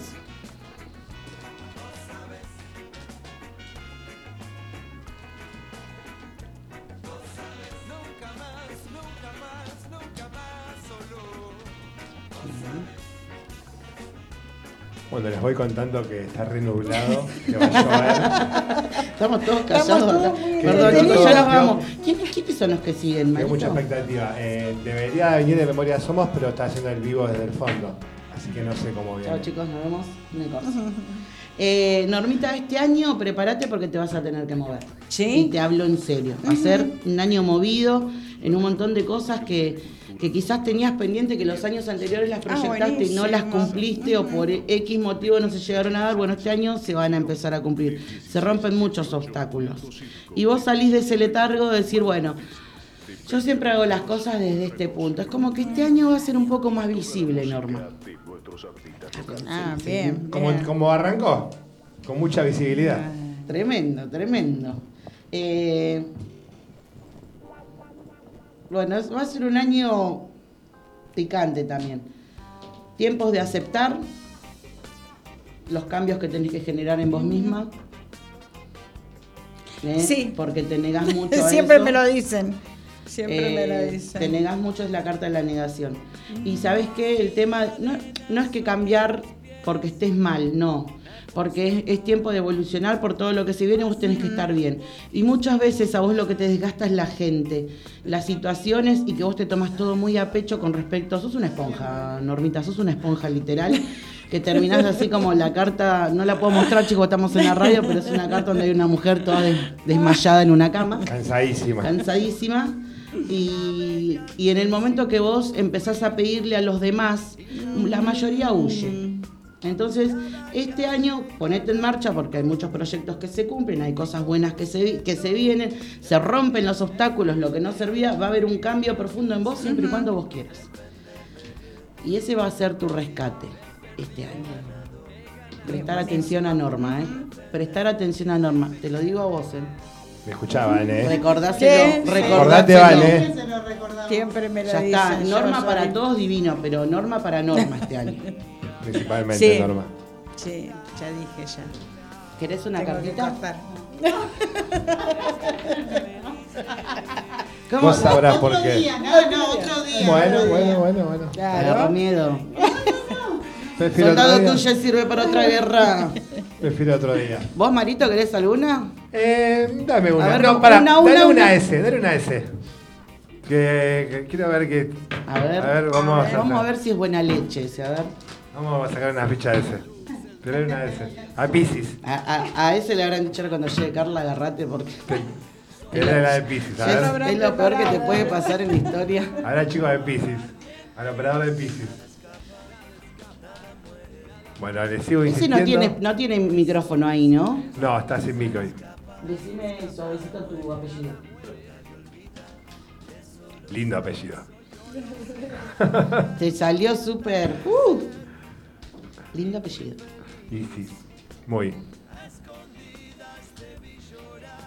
Bueno, va sacando las cartas para el operador, Carla. Yo les voy Hola. contando.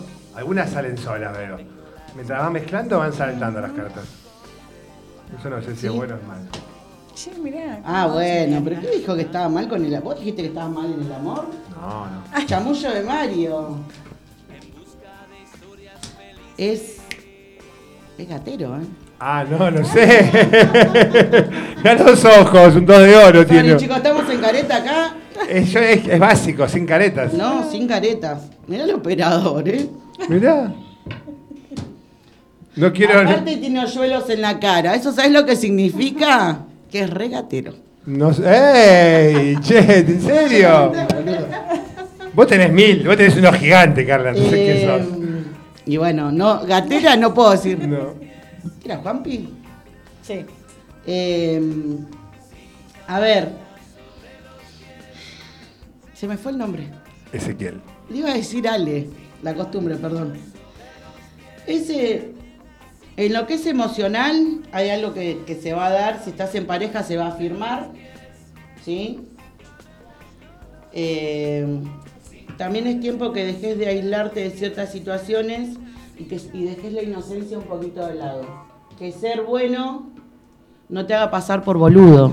Eso es, lo- ¿Cómo eso es sonó, eh? básico. ¿Sí? Eh, Se escuchó hasta el porque vas a principio. estar en un ambiente hostil, seguro que Ya me van con lo que digo, así que chicos está todo bien. Eh, no, es Obvio. un chiste. Eh, no, a cuidarse el tema de, de la inocencia dentro de los ambientes hostiles, a dejar de, de querer separarte todo dentro de lo que es la familia también y empezar también un poquitito a proyectar en vos y en lo que querés de acá a cinco años. Ezequiel, hay muchas metas que tenés que cumplir. También otra carta que te dice que te pongas en marcha y que termines con las situaciones tóxicas. Uf, esa fue la que más compraste, ¿no? Sí, ¿no? ¿Viste? Basta de lo tóxico. No, sí, sí. ¿Hay alguien que nos corra en este momento? Eh, calculo que no. Ya, ya no, pero no sé ese cómo venís. Había que cortarle 45 igual. Claro, sí, sí, sí. Ay, ¿en serio? Porque que 15 minutos antes para cada uno es. Bueno, igual nos despedimos. ¿Nos despedimos? Vos te despedís y no- hoy a cargo tuyo toda la despedida, el agradecimiento a Siempre chicos está, imparables. siempre está todo a cargo mío. No Sí, sé qué es lo que te... Que llegue más temprano nada más la próxima. No nunca vas a llegar temprano. no nunca, nunca, No, nunca. no, no fue intencional. No, yo está sé que todo no. cortado. Yo sé que no, igual, yo sé que no. Igual yo te, vos sabés que yo a vos te espero hasta la hora que sea. Por acá ya me conocen todos, pobre. Normita también, que no estuvo. No, ya estuviste vos. Normita, No, no, ¿cómo no, la pasaste? Bien, bien, bien, la pasé bien, la pasamos tranquilo, no fue tan. Viste que yo siempre no. no Sí, siempre. Me pero- dijo, hacé la cortita. Hoy estuvo, no, hoy estuvo relajada, yo la noté, yo sé que a ella le cuesta mucho expresarse. Hoy la noté relajada, contando anécdotas. no, no, bueno, no, vale. la pasamos bien, la pasamos No, no le cuesta expresarse. ¿Vos la viste a Norma enojada expresándose? No, pero no enojada, digo así en. No importa algo. Que le juega en contra la emoción. Es emocional. Es emocional, Es ¿no? Emocional. Pero es después emocional. Pero cuando se enoja.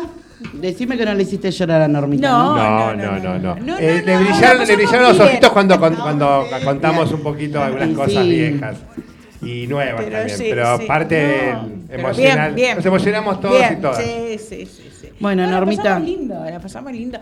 No fue tan bravo como yo pensé que iba a ser bravo, pero no. Porque no Bien. estuve yo, Norma.